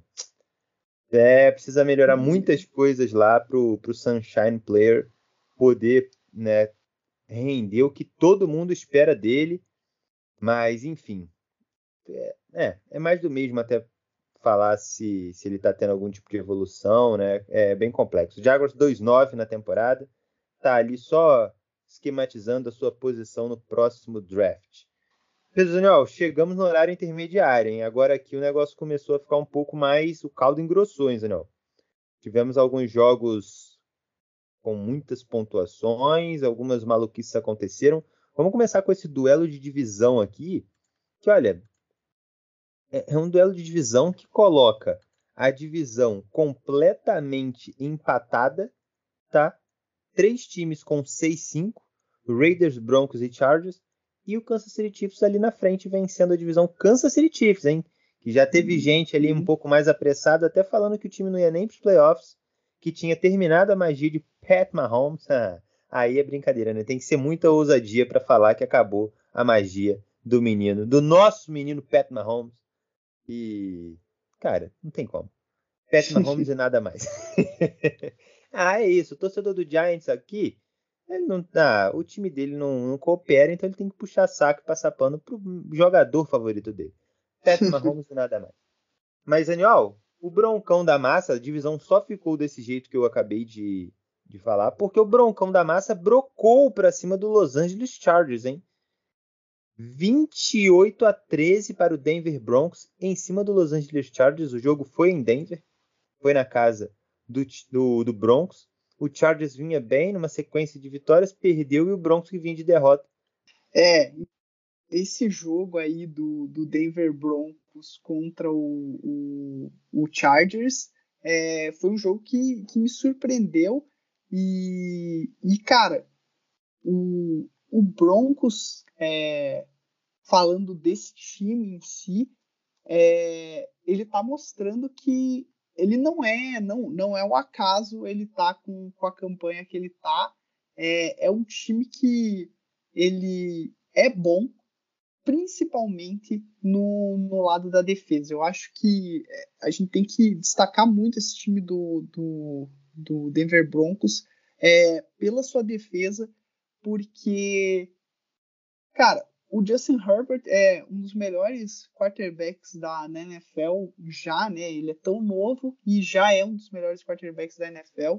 E é um cara que é, praticamente toda semana ele faz grandes jogos e foi o primeiro jogo é, que eu lembro de ver o Justin Herbert jogar mal mesmo, assim. Foi, foi um jogo porque ele já teve jogos ah, que ele não teve, não conseguiu tantas jardas, mas foi mais mérito é, da, da, da, da, defesa do outro time que que estava marcando muito bem os jogadores que ele tentou passar, e daí, cara, não tem muito o que fazer, né? Não, não tem como você, por, por melhor quarterback que você seja, quando o cara tá bem marcado, não, não, não tem milagre, né, que, que resolva isso. E, e o time do, do, do Denver Broncos é, fez o Justin Herbert errar e errar muito no jogo, assim, é, passes que normalmente ele acerta com tranquilidade, errando, teve duas interceptações no jogo, é, e a defesa do, do Denver Broncos também foi muito bem contra a corrida, é, não deixou o time do, do Chargers correr, então ficou 100% é, o Justin Herbert tentando lançar a bola, o que muitos times iam ficar super preocupados se isso acontecesse, né? Porque o Justin Herbert é um jogador muito bom, tem, tem bons wide receivers para lançar a bola, mas no caso do, do Denver Broncos, é um time que é, é muito bem treinado pelo Vic Fangio no, no lado defensivo. Eles usam é, vários é, tipos de defesa diferente, eles, eles conseguem confundir bastante o quarterback do outro time. E quando eles têm, né, é, quando eles sabem que eles vão jogar é, contra o, passe, é, quando eles vão melhor, né, porque daí eles conseguem mandar umas blitz diferentes, umas, umas coberturas é, diferentes e acabam enganando o, o, quarterback. E eles fizeram isso contra o Justin Herbert e também fizeram isso contra o Dak Prescott, que também é um dos melhores quarterbacks da NFL nessa temporada. Então, um time que você consegue é, dar os dois piores jogos da temporada do Dak Prescott e do, e do Justin Herbert contra essa mesma defesa, isso mostra que é um time uma defesa especial, que é um time muito bom. O problema do, do, do Denver Broncos, né, é que é, se na defesa é um time é, espetacular, no ataque é aquele time 100% é, e são muito conservadores no ataque. O, o quarterback é o Ted Bridgewater, que é um bom quarterback, mas ele é isso, ele é bom. Ele é um cara ok, assim, que se tiver tudo dando certo, se a defesa estiver jogando bem, se é, o jogo corrido estiver funcionando, o Ted Bridgewater não vai espalhar a farofa, ele não vai, não vai entregar esse jogo, vai fazer o necessário para o time vencer. O problema é que se essas outras coisas não, não estiverem acontecendo, o Ted não vai, não vai conseguir é, vencer o jogo para você, ele não vai tirar um coelho da cartola, e é por isso que o time tá, tá 6-5, né? É, o, Denver Broncos é um time que ele me deixa muito curioso, mas não para essa temporada e, e sim para a temporada que vem, porque era um dos nomes mais fortes quando falavam do do do Aaron Rodgers no começo da temporada, quando ele poderia sair do, do Green Bay Packers, o Denver Broncos era um dos times mais fortes nessa nessa lista aí para pegar o Aaron Rodgers. E, e, eles vêm mostrando né, que são um time que está a um quarterback de, de, de alçar voos maiores. Então, pô, no final da temporada tem o Deshaun Watson, tem o, o, o, Russell Wilson, que a gente não sabe se vai continuar ou não em Seattle, tem o, o Aaron Rodgers, que a gente não sabe se vai continuar ou não em, em, em Green Bay. Então, eles poderiam ter pego o, o, Justin Fields ou o Mac Jones nessa temporada, preferiram não pegar um baita jogador. O Patrick Surtain, o, o cornerback que eles pegaram, o cara teve duas interceptações nesse jogo, ele é muito bom. Então, vamos ver se eles conseguirem um quarterback na temporada que vem, vira para mim um dos melhores times da NFL. Se mantiverem com um quarterback ok, que nem o Ted Bridgewater, vai ser aquele time parecido, parecido com os casos que a gente citou aqui do, do da Atlanta Falcons e do, e do Pittsburgh Steelers. É um, é um time que tem um chão elevado, mas também tem um teto é, não tão não tão alto, né? O teto tá, tá, tá próximo do chão. Você, você sabe que esse time não vai ser é, muito ruim, mas também sabe que esse time não, não vai conseguir brigar por, por grandes coisas. Olha, grava essa filosofia aí, tá? Um chão não muito distante do teto, ou teto não muito distante do chão. Não, não... Mais ou menos isso aí que Zaniel falou, cara. Palavras belas, hein? Complexas até de você entender. Que loucura, Pedro Zaniel dando aulas aqui no nosso TD Fama. Bom, é isto. Vitória do Denver Broncos 28 a 13 para cima do Chargers. Zaniel, só para fechar aqui sobre essa partida, o Denver Broncos venceu 15 dos últimos 20 jogos contra o Chargers, hein? Freguesia que fala, né? Estatística aqui incluindo playoffs, tá no site da NFL. E sobre o Justin Herbert, ele lançou oito interceptações nas cinco derrotas que o time teve nessa temporada. Oito em cinco jogos. Nos seis jogos que o time venceu, foram apenas duas interceptações em seis jogos. Então, assim, Justin Herbert lançando mais interceptações, sendo mais forçado ao, ao erro o Chargers acaba sucumbindo e chegando às derrotas. Bom, seguindo aqui, quero saber, Daniel, se para você foi o melhor jogo da semana 12, esse Green Bay Packers 36, Los Angeles Rams 28, um duelo de força extrema da NFC, dois times do famoso Big Five e que pode ser um duelo de playoffs. O Packers levando a melhor, chegando a 9-3, encostando no Arizona Cardinals, mas ainda assim na segunda colocação da conferência. E o Rams com a derrota ficando cada vez mais difícil né, de tomar esse título de divisão do Cardinals, ficando ali na quinta colocação. Esse duelo Rams e Cowboys nos playoffs, ali o quarto contra o quinto, já está se encaminhando ali né, para ter um final feliz, para acontecer. Você acha que foi o melhor jogo dessa semana 12, Daniel? Esse Packers e Rams? Cara, foi um, um grande jogo, mas eu não.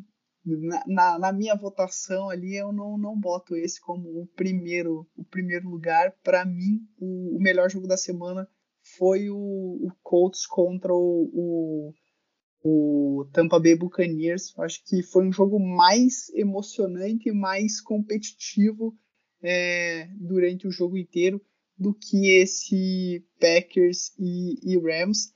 É, esse jogo eu, eu acompanhei ele é, durante o jogo inteiro e, e, o placar não, não, não fala muito o que foi o jogo. É, mentiroso o placar? Placar mentiroso? É, eu achei um pouco mentiroso. Eu, eu confesso que em nenhum momento da partida eu achei que o, o Rams tinha chance de, de vencer esse jogo. É, o, o time do, do Green Bay Packers saiu na frente, é, fez 10 a 0 e depois foi só o Rams correndo atrás do prejuízo. Se, eu, se eu não estou enganado, eles nunca ficaram na frente do placar.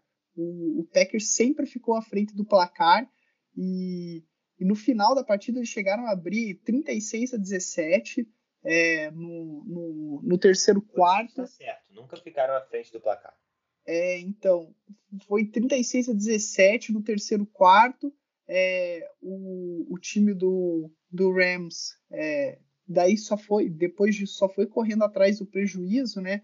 É, e, e, chegou a fazer 36 a 28, mas é, não, nem, eles nem tiveram chance, né, de, de, de, empatar esse jogo. Ah, não, pô, se eles fizessem um touchdown, uma conversão de dois pontos, eles conseguiam empatar a partida mas é, depois que eles fizeram o field goal para ficar é, 36 a 28, eles tentaram um, sidekick e não, não conseguiram.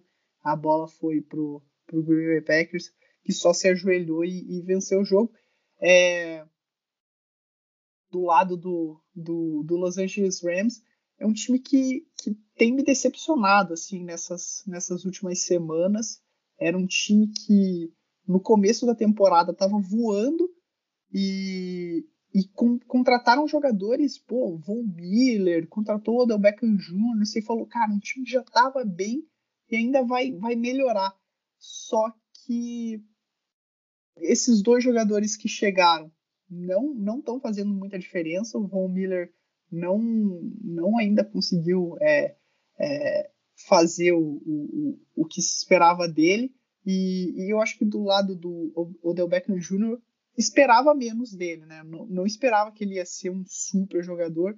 Só que como a troca dele foi na mesma semana que a, a lesão do Robert Woods, isso acabou botando um peso muito grande nas costas de um cara que é, tinha acabado de chegar no time, que não me dá aí esse ataque do, do, do Rams não é não é mais o mesmo, não está jogando tão bem é, como jogou no, no começo da, te da temporada. É, tem vários é, boatos, rumores lá no. Boatos não, né? É, o, o, próprio time já falou isso, que o Matthew Stafford, o quarterback, ele está ele tá sofrendo com vários problemas, né?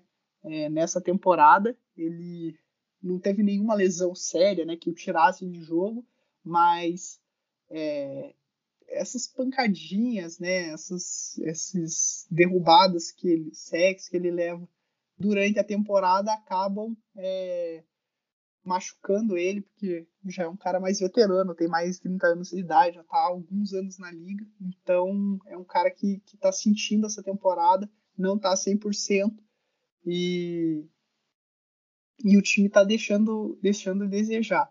É, do lado do, do, do Packers, para mim, se me perguntassem hoje, é, é, o melhor time da, da NFL, na minha, na minha, na minha opinião. É, fica ali entre eles e o, e o Arizona Cardinals, só que o Arizona Cardinals o, Kyler Murray vai voltar essa semana, né? A gente não sabe como que ele tá depois de ficar é, quase um mês fora com, com lesão. E, e no duelo que te, tiveram entre eles, né, no Thursday Night Football entre Packers e Arizona Cardinals, quem venceu foi o Packers com o Kyler Murray jogando. Então, mesmo que o, o, o Packers ainda esteja atrás do, do, do, Cardinals na, na tabela de classificação, hoje eu considero o, o melhor time da NFL. Assim, é um time que tem um ataque muito bom, é, linha ofensiva boa, tem o Aaron Rodgers, que é um baita é, quarterback, tem o, o Davante Adams, que é um super wide receiver, é, tem dois running backs bons, o AJ Dillon e o, e o Aaron Jones, e a defesa, que era o que preocupava no começo da temporada, que jogou mal na, nas primeiras semanas, é, vem jogando muito bem. Então, teve, teve semanas até que a defesa jogou melhor que o ataque. Então é um time que é bem completo, tem um treinador bom. Para mim é, é, é, um, é um dos grandes favoritos aí a, a, chegar no Super Bowl. Hoje eu daria como melhor time da, da NFL o Green Bay Packers. É um time que tem me agradado muito nessas últimas semanas. Não, um baita time, um baita, um baita time. O torcedor do Packers com certeza dorme tranquilo todas as noites. Não é a mesma coisa com o torcedor do Giants que vos fala, tá? Que tem pesadelos. Pedro Zaniol, umas estatísticas aqui bem interessantes sobre essa partida, tá? O duelo Stafford-Rodgers já aconteceu algumas vezes na NFL. Eles eram até da mesma divisão, né? então jogaram várias vezes. 17 duelos. E somando esses 17 jogos, os dois têm combinados 8.867 jardas passadas. São quase 9 mil jardas passadas, combinando os dois em 17 jogos, um contra o outro. Essa é a terceira maior marca de QBs que duelam, considerando jogos desde 1950. Que duplinha, hein? Que duplinha, olha só. Nesse jogo de domingo agora, Stafford 302 jardas, e o Rodgers 307. Então, só nesse jogo foram 609 jardas passadas. O Stafford, 21 passes completados de 38 tentados e o Rodgers, 28 completados de 45 tentados. Foram 3 TDs totais para cada e o rating de passe do Rodgers um pouquinho maior, 97.2 contra 96.6 do Stafford números impressionantes, dois grandes QBs. E Uma outra estatística aqui de jogador para trazer para o nosso episódio, Odell Beckham Jr., o recebedor malabarista, né? Aquela recepção maravilhosa dele, cara, vai ficar para a história, ninguém vai esquecer. Quando ele ainda jogava nos Giants, isso que é duro também de esquecer que ele já vestiu a camisa do Giants um dia e que não veste mais. Agora ele está no Los Angeles Rams. E no quarto período dessa partida contra o Packers, ele recebeu um touchdown, né? Recebeu para o touchdown e foi a primeira vez desde a semana 4 de 2020 que o, o Odell recebeu aí para um touchdown. Muito tempo, hein? Muito tempo, mais do que uma tempo, equivalente a uma temporada aí. Um grande recebedor, né? Tudo para ser um dos principais recebedores da liga. Não deu certo lá em Cleveland, junto com Baker Mayfield e companhia. E agora chegou e ficou um tempo sem time e tal. Chegou aí na equipe do Los Angeles Rams. Recebeu o primeiro TD dele. Vamos ver, né? Como é que vai ser a partir de agora. E essa parceria com o Matt Stafford. Muito bem, Daniel. Seguindo aqui para fechar esse horário intermediário. O São Francisco 49ers vencendo a equipe do Minnesota Vikings. Você viu que eu dei até uma brasileirada, né? São Francisco. Nada de São Francisco. São Francisco 49ers vencendo o Minnesota Vikings 34 a 26.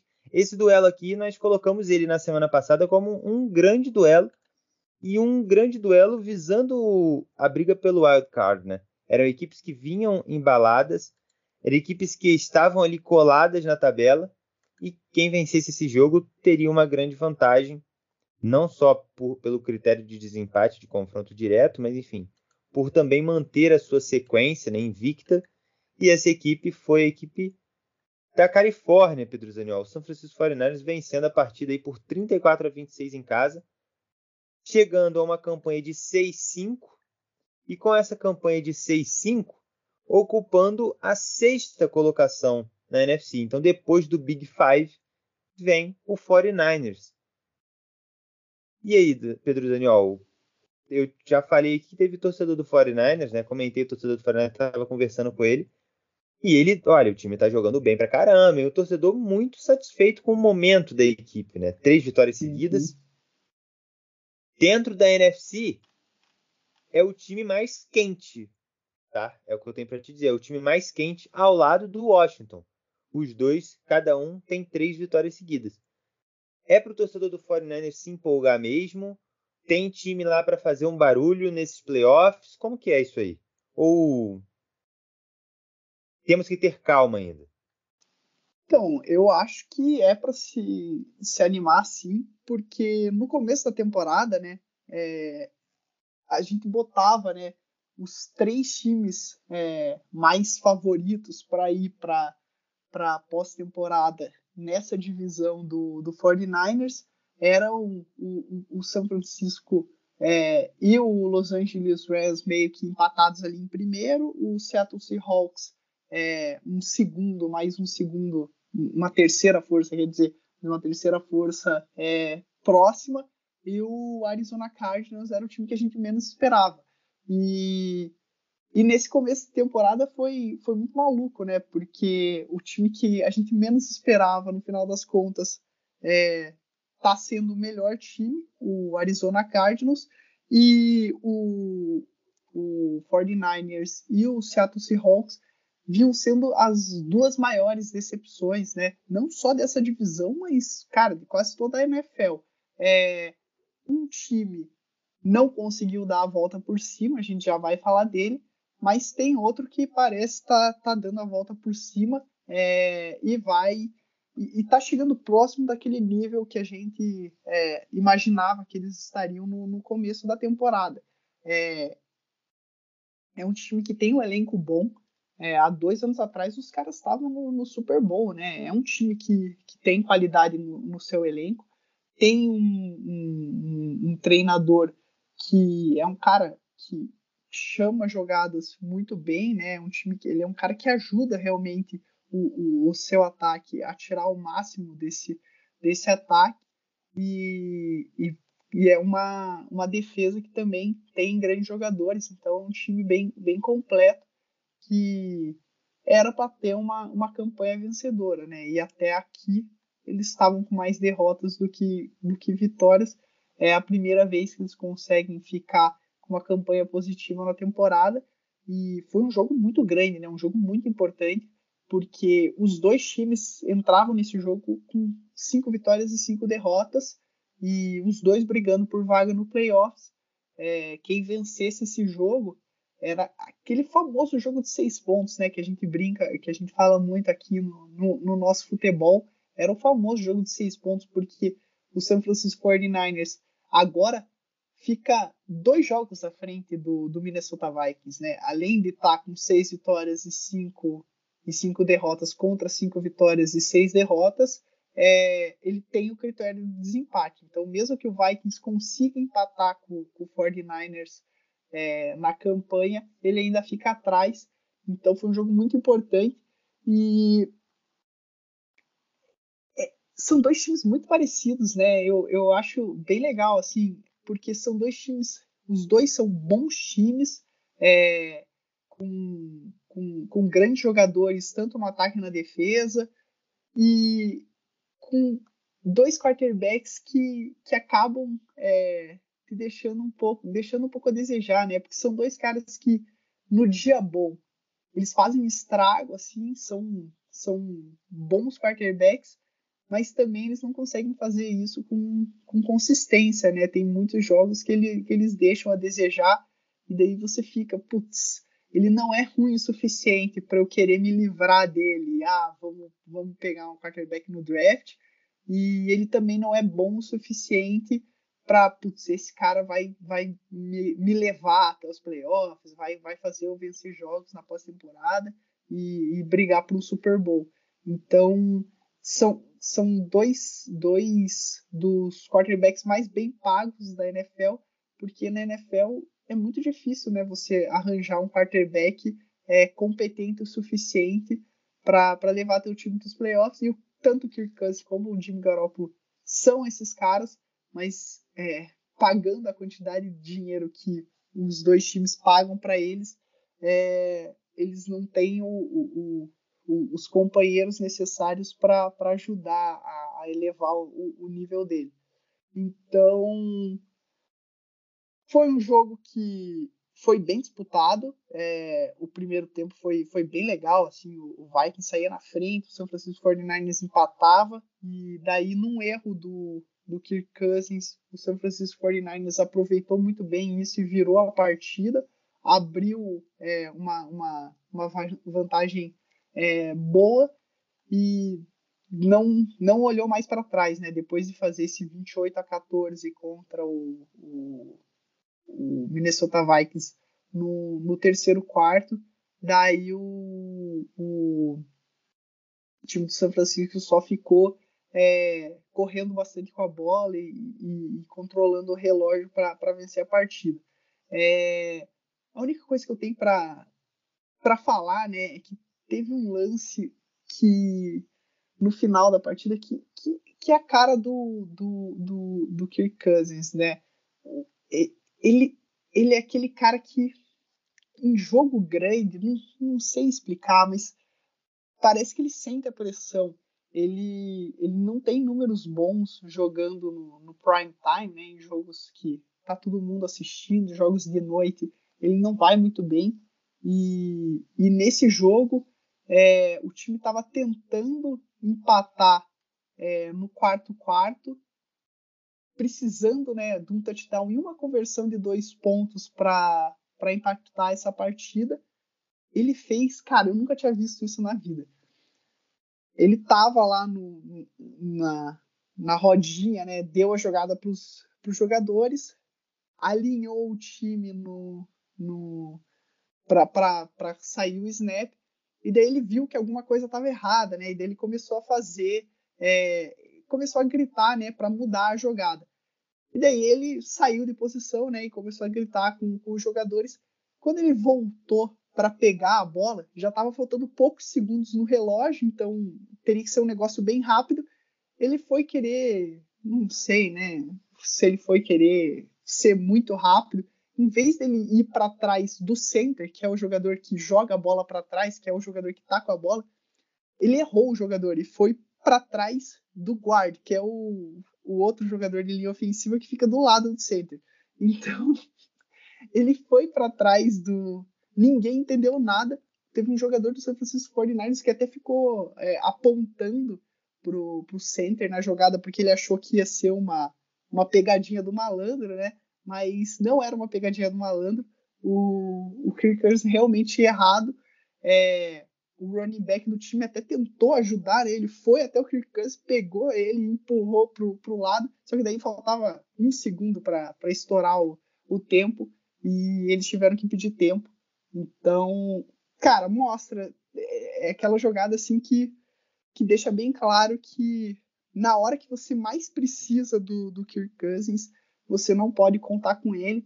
É um cara que é, é um bom quarterback, não acho ele um quarterback ruim, mas não é um cara confiável e deixou o Minnesota Vikings na mão mais uma vez no, nesse jogo. É, putz, é, complicado, porque ano que vem ele vai receber, ele tem um salário garantido bem grande para o ano que vem, então é difícil o Minnesota Vikings é, se livrar dele. O San Francisco 49ers já está né, fazendo um plano para se livrar do Garópolo. Já, já draftaram o Trey Lance na, no terceiro é, round do draft. Eu acho que o Minnesota Vikings tem que pensar com carinho para seguir essa mesma, essa mesma tática do São Francisco, para já ir atrás de um quarterback do futuro. Deixa o Kirk Cousins aí mais um ano ensinando ele e tal, e, e depois já pensa no futuro, porque com o Kirk Cousins. Hum, não vai rolar pro Minnesota Vikings. Não, não dá para é, sonhar com, com, com, Super Bowl, com, com coisas muito grandes.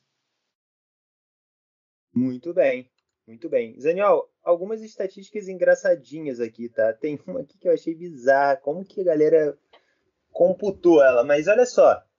Desde a semana 12 de 2019, ou seja, exatamente duas temporadas atrás, né? duas temporadas completas, o 49ers não vencia nenhum time dentro da sua casa se esse time não se chamasse Rams. Se o time se chamasse Rams, tudo bem, vencia.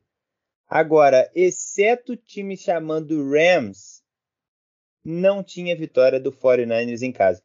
O 49ers venceu pela primeira vez um time não chamado Rams dentro dos seus domínios desde a semana 12 da temporada 2019, quando naquela ocasião venceu o Green Bay Packers.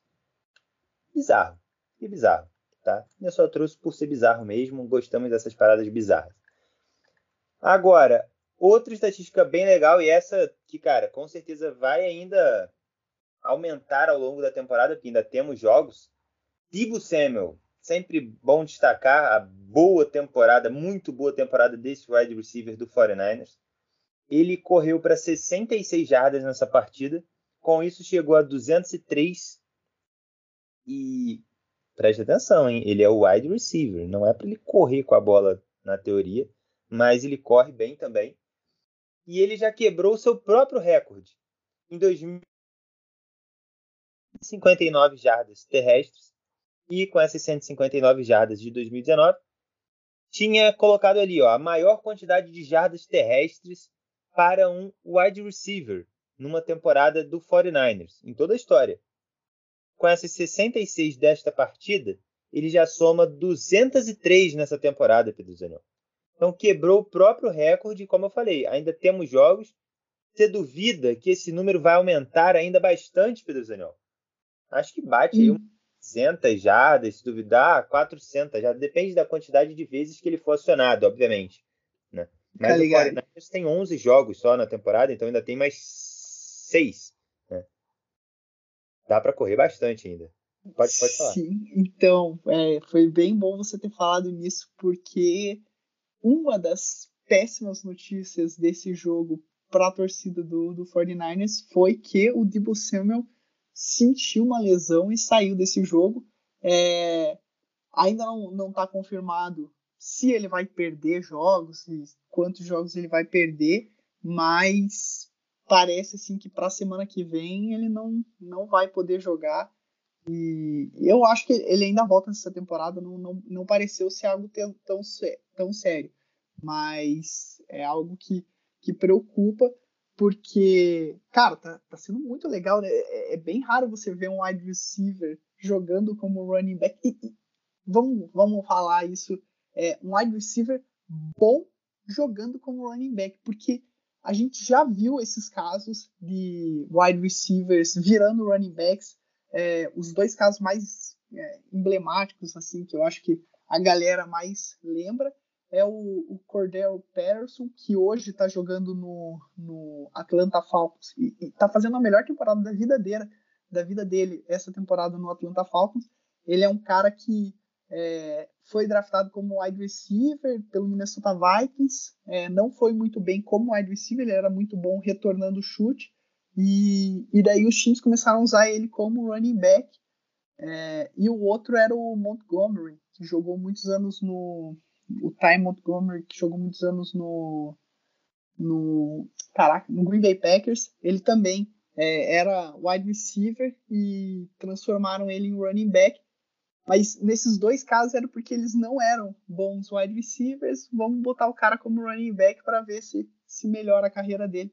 E o Debo Samuel é o primeiro, que era um ótimo é, wide receiver. E eles falaram, cara, a gente vai. Você é tão bom que a gente vai te usar de mais do que uma só maneira. E começaram a usar ele como running back. E ele tá, como você falou aí, destruindo recordes nessa temporada. Torcer para que a lesão não tenha sido nada nada grave, que ele volte aí e faça muito mais TDs e corridas como, como running back. Perfeitamente. Estamos nessa torcida aí pela recuperação. Ele, eu falei que correu para 66 jardas em apenas 6 corridas carregadas, tá? Ou seja, média de 11 jardas por cada corrida efetuada, assim. First down a cada uma delas, em média. Muito bem, obrigado. E dois TDs, né? Então, cara, o, o running back do time, o Eli Mitchell, teve um TD e ele teve dois. Então, assim, ótimos números do Dibu Samuel, tomara que se recupere logo, porque, cara, sem ele também o 49ers perde muita coisa. Para fechar, tem uma estatística aqui que no, do Vikings, que nas seis derrotas do time nessa temporada, o time perdeu por sete pontos ou menos. Tá escrito isso aqui.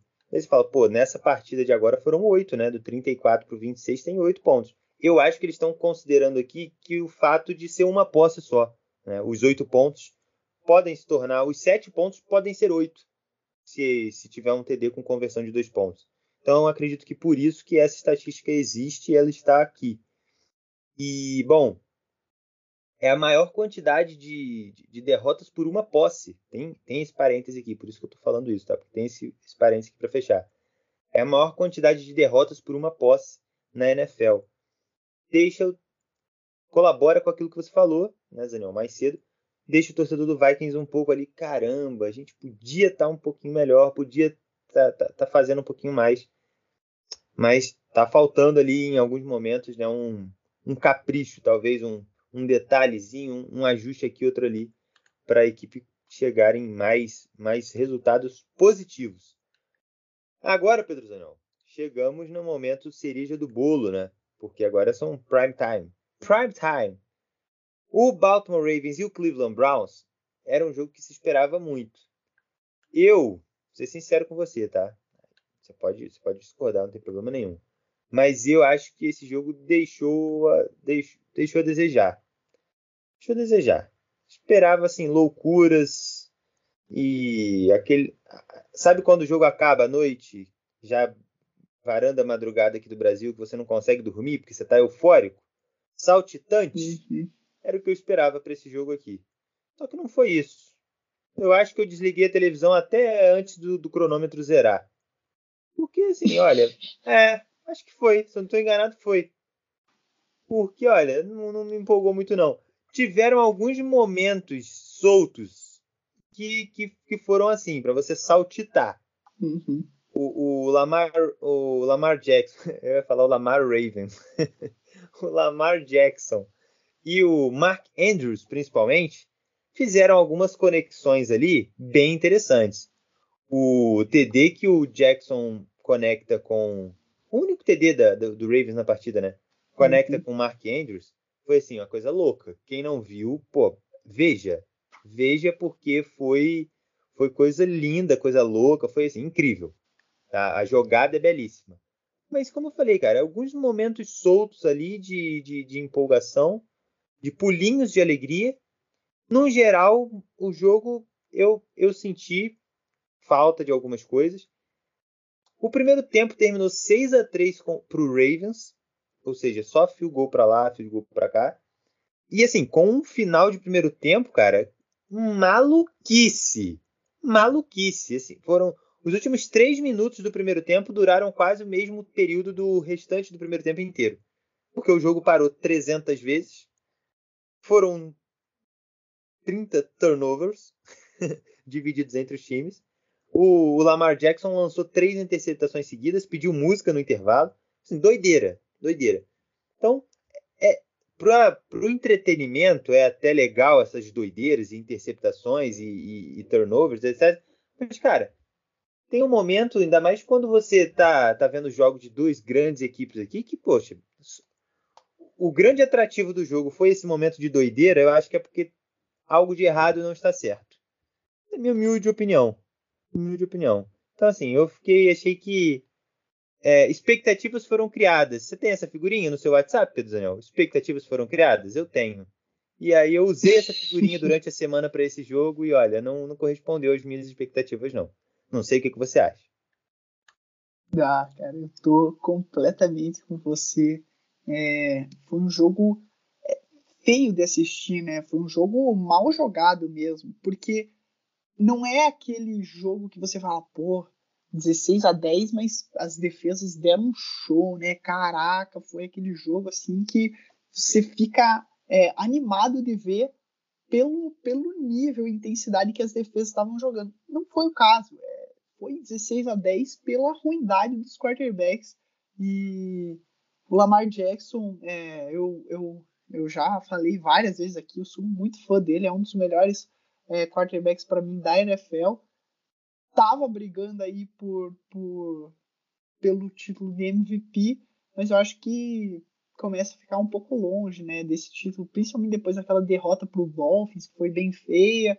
É, não jogou na semana passada porque estava com, com febre. Daí nesse jogo ele judiou da bola o Lamar Jackson, assim, dessas quatro interceptações que ele lançou, umas três pelo menos zero mérito assim da, da, defesa. Ele lançou a bola no colo dos caras e, e, foi, foi feio. E daí do outro lado, o Baker Mayfield, que não tá nem próximo do nível do, do Lamar Jackson, eu acho o, o, o Baker Mayfield um, um quarterback pior que o Lamar Jackson, mas ele não é o quarterback ruim, só que ele tá completamente quebrado, o, o, o Baker Mayfield. Eu realmente não consigo entender o que o, o, que Cleveland Browns está fazendo.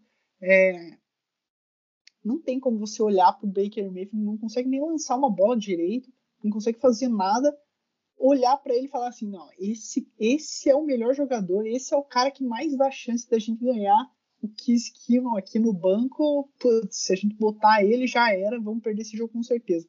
Até porque é um time que tem uma linha ofensiva boa, corre muito bem com a bola, né? Tem o, o Nick Chubb, Kareem Hunt, e eles voltaram, né? Estavam nessa, nessa partida é, praticamente nem, é, nem correndo, porque a defesa do, do, do time do Baltimore Ravens sabia, né? Ah, o Baker Mayfield aqui tá um remendo de gente, o cara tá completamente quebrado. Nem precisamos defender o, o passe, né? Vamos focar completamente em defender a corrida. É, deu certo, né? O time não conseguiu correr com a bola. E daí o Baker Mayfield teve que tentar vencer esse jogo sozinho. Então, aquilo que você falou, né, de, de que desligou a TV antes da hora, cara, o Baker Mayfield ele recebeu a bola, é, não lembro quantos minutos ainda tinham, mas estava 16 a 10 pro, pro time do, do Baltimore Ravens. Ele tinha é, a chance de, de conseguir a virada. É, e me desculpa, mas em nenhum momento eu falei, putz, o, o Cleveland Browns tem chance de conseguir esse jogo, porque é, eu não conseguia ver o Baker Mayfield nesse final de partida é, levar o time né, por 75 jardas para um touchdown da vitória. E não só ele não conseguiu levar o time por 75 jardas, ele não conseguiu levar o time por zero jardas, porque ele errou os quatro passes, quarta descida é, para 10 jardas e, e, não, não conseguiu completar, conseguiu só 7 jardas e, e o time perdeu. Então foi um jogo que, que me decepcionou bastante também, Caligari. Tô, tô com você. Achei que foi um jogo bem, bem ruim entre essas duas equipes. É, bem ruim, bem ruim mesmo, uma decepção. Tinha 1 minuto e 10, Daniel, no relógio, quando o Mayfield teve a chance de conseguir essa campanha da vitória, mas não deu certo. Olha, o Lamar Jackson. O Caligari. Oi. Não, só a única coisa que eu queria falar, né, é, do Browns, assim, é que é, é, é meio decepcionante, né, porque o Baker Mayfield parece que esse time cara, é um baita time, tem uma defesa boa, linha ofensiva boa, um jogo corrido bom, tem, tem alguns wide, é, recebedores legais. É um time que parece que tá tudo armadinho ali para esse time ir para os playoffs. Só que o, o, quarterback machucado acaba não, não, não deixando, né? E, e se insistirem nesse erro, pode ser que o time é, fique mais uma vez é, sem ir para a pós-temporada. E do lado do, do Baltimore Ravens, é, a única coisa que eu acho legal assim é que parecido com o Tennessee Titans, né? Eles são um time que com muitas lesões nessa temporada, mas é um time que não dá o braço a torcer, assim, tá sempre no jogo, ganha feio, mas ganha, né? O importante é, é, é, é conseguir as vitórias e é o melhor time da AFC no momento, mesmo com vários jogadores machucados. Se o Baltimore Ravens fosse um jogador de futebol, seria aquele camisa 9 clássico. O importante é fazer gols, Daniel.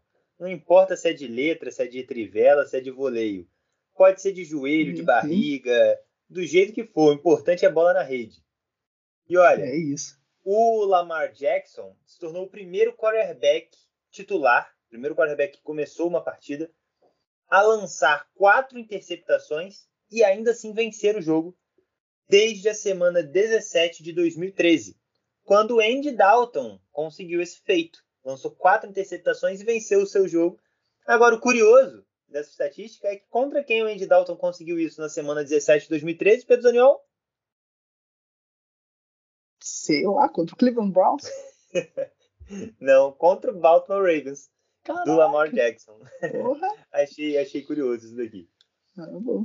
Zaniol, para fechar a semana 12, nós tivemos um prime time na segunda-feira que eu acho que não empolgou tanto quanto o prime time do domingo, mas teve maluquices assim, olha, teve um extra point retornado para um mini touchdown, não entendi nada.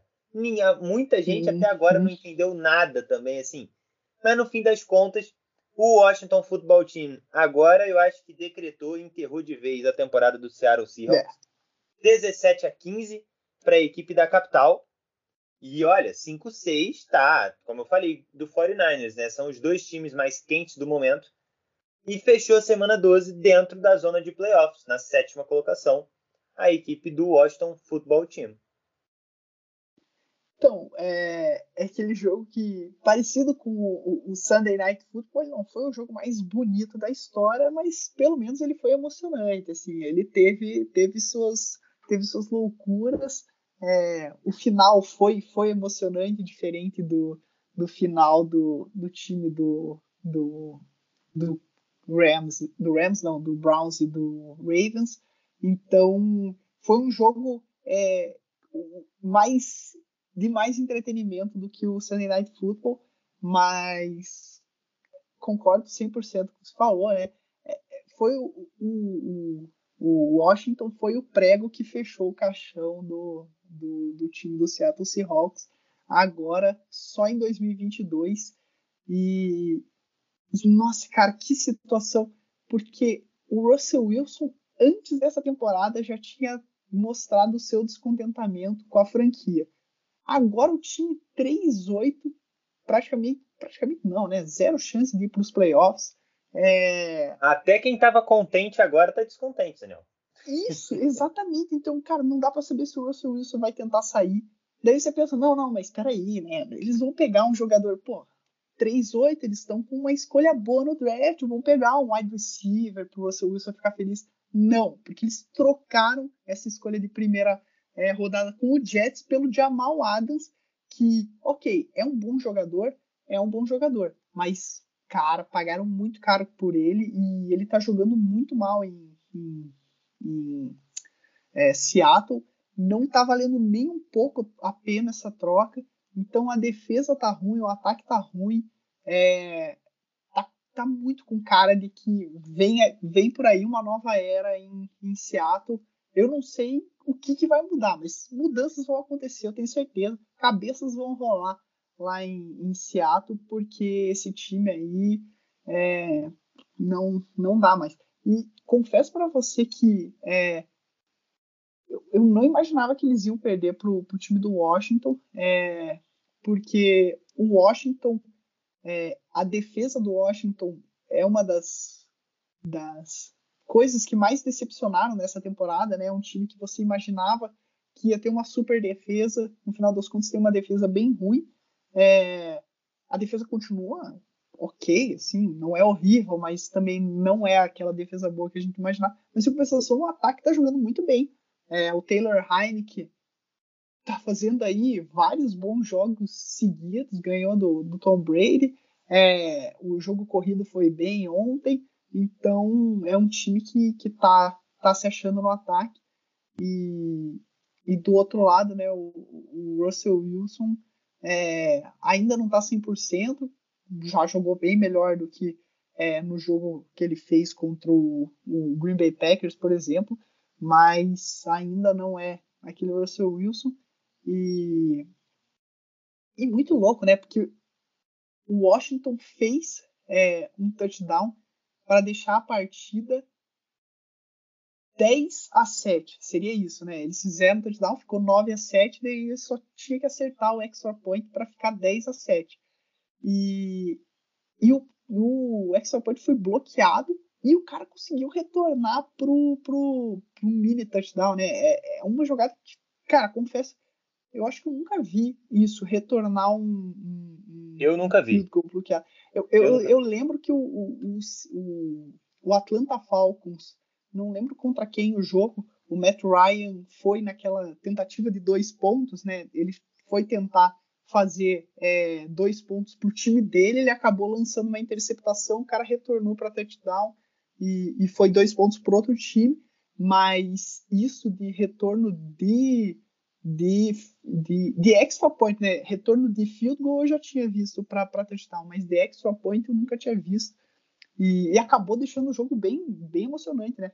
Porque o Washington. Ah, outra coisa que eu tinha que falar do Washington que eu achei muito legal foi assim: é, no terceiro quarto, não era já o final do jogo, no terceiro quarto eles fizeram um touchdown e eles viram, cara,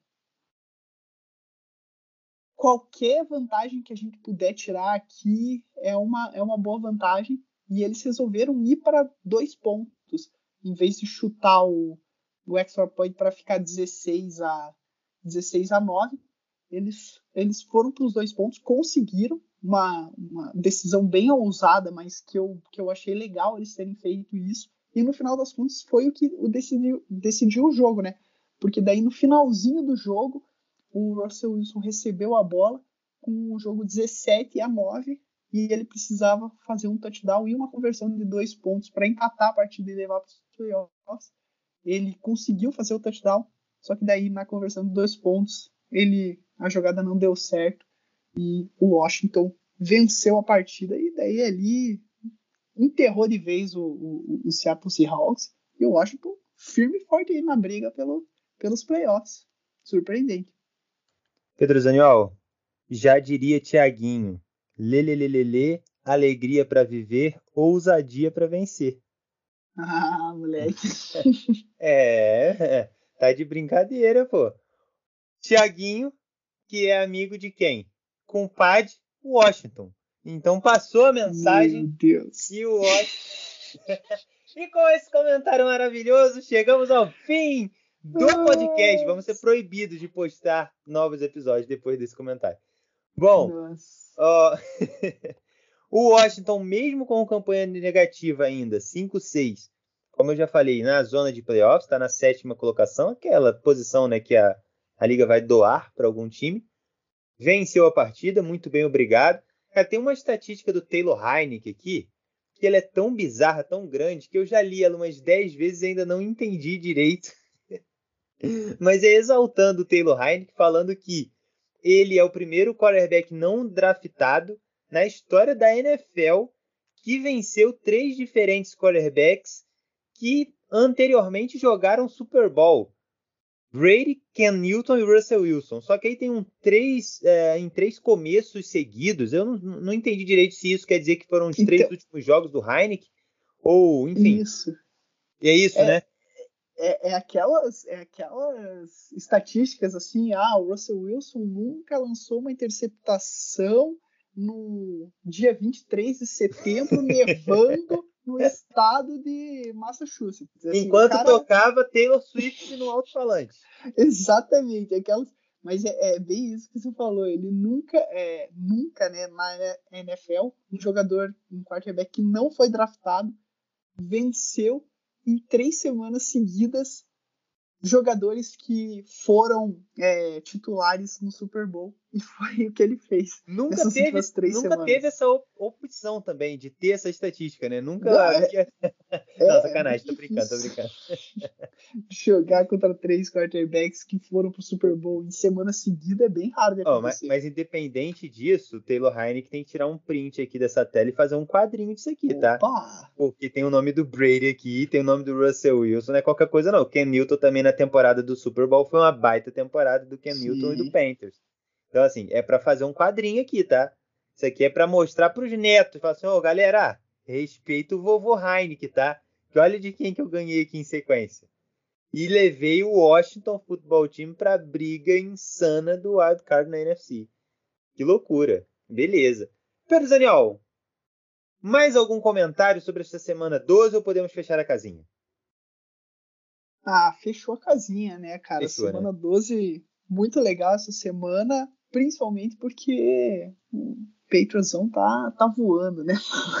tô animado, tô animado. E agora essa semana 3 é a semana do, do vai ou racha. Agora que a gente descobre se esse time é, é de verdade ou não, vai ser uma semana bem legal aí da, da NFL. Muito bem, é bem legal, bem legal mesmo. Tem alguns jogos aqui olhando rapidamente, alguns jogos bem interessantes. Na quinta-feira, Dallas Cowboys e New Orleans Saints para abrir a semana de número 13, com livezinha pré-jogo, livezinha resenha NFL ali no nosso, no nosso Instagram. Então siga a gente no Instagram e no Twitter, arroba Variando Esporte.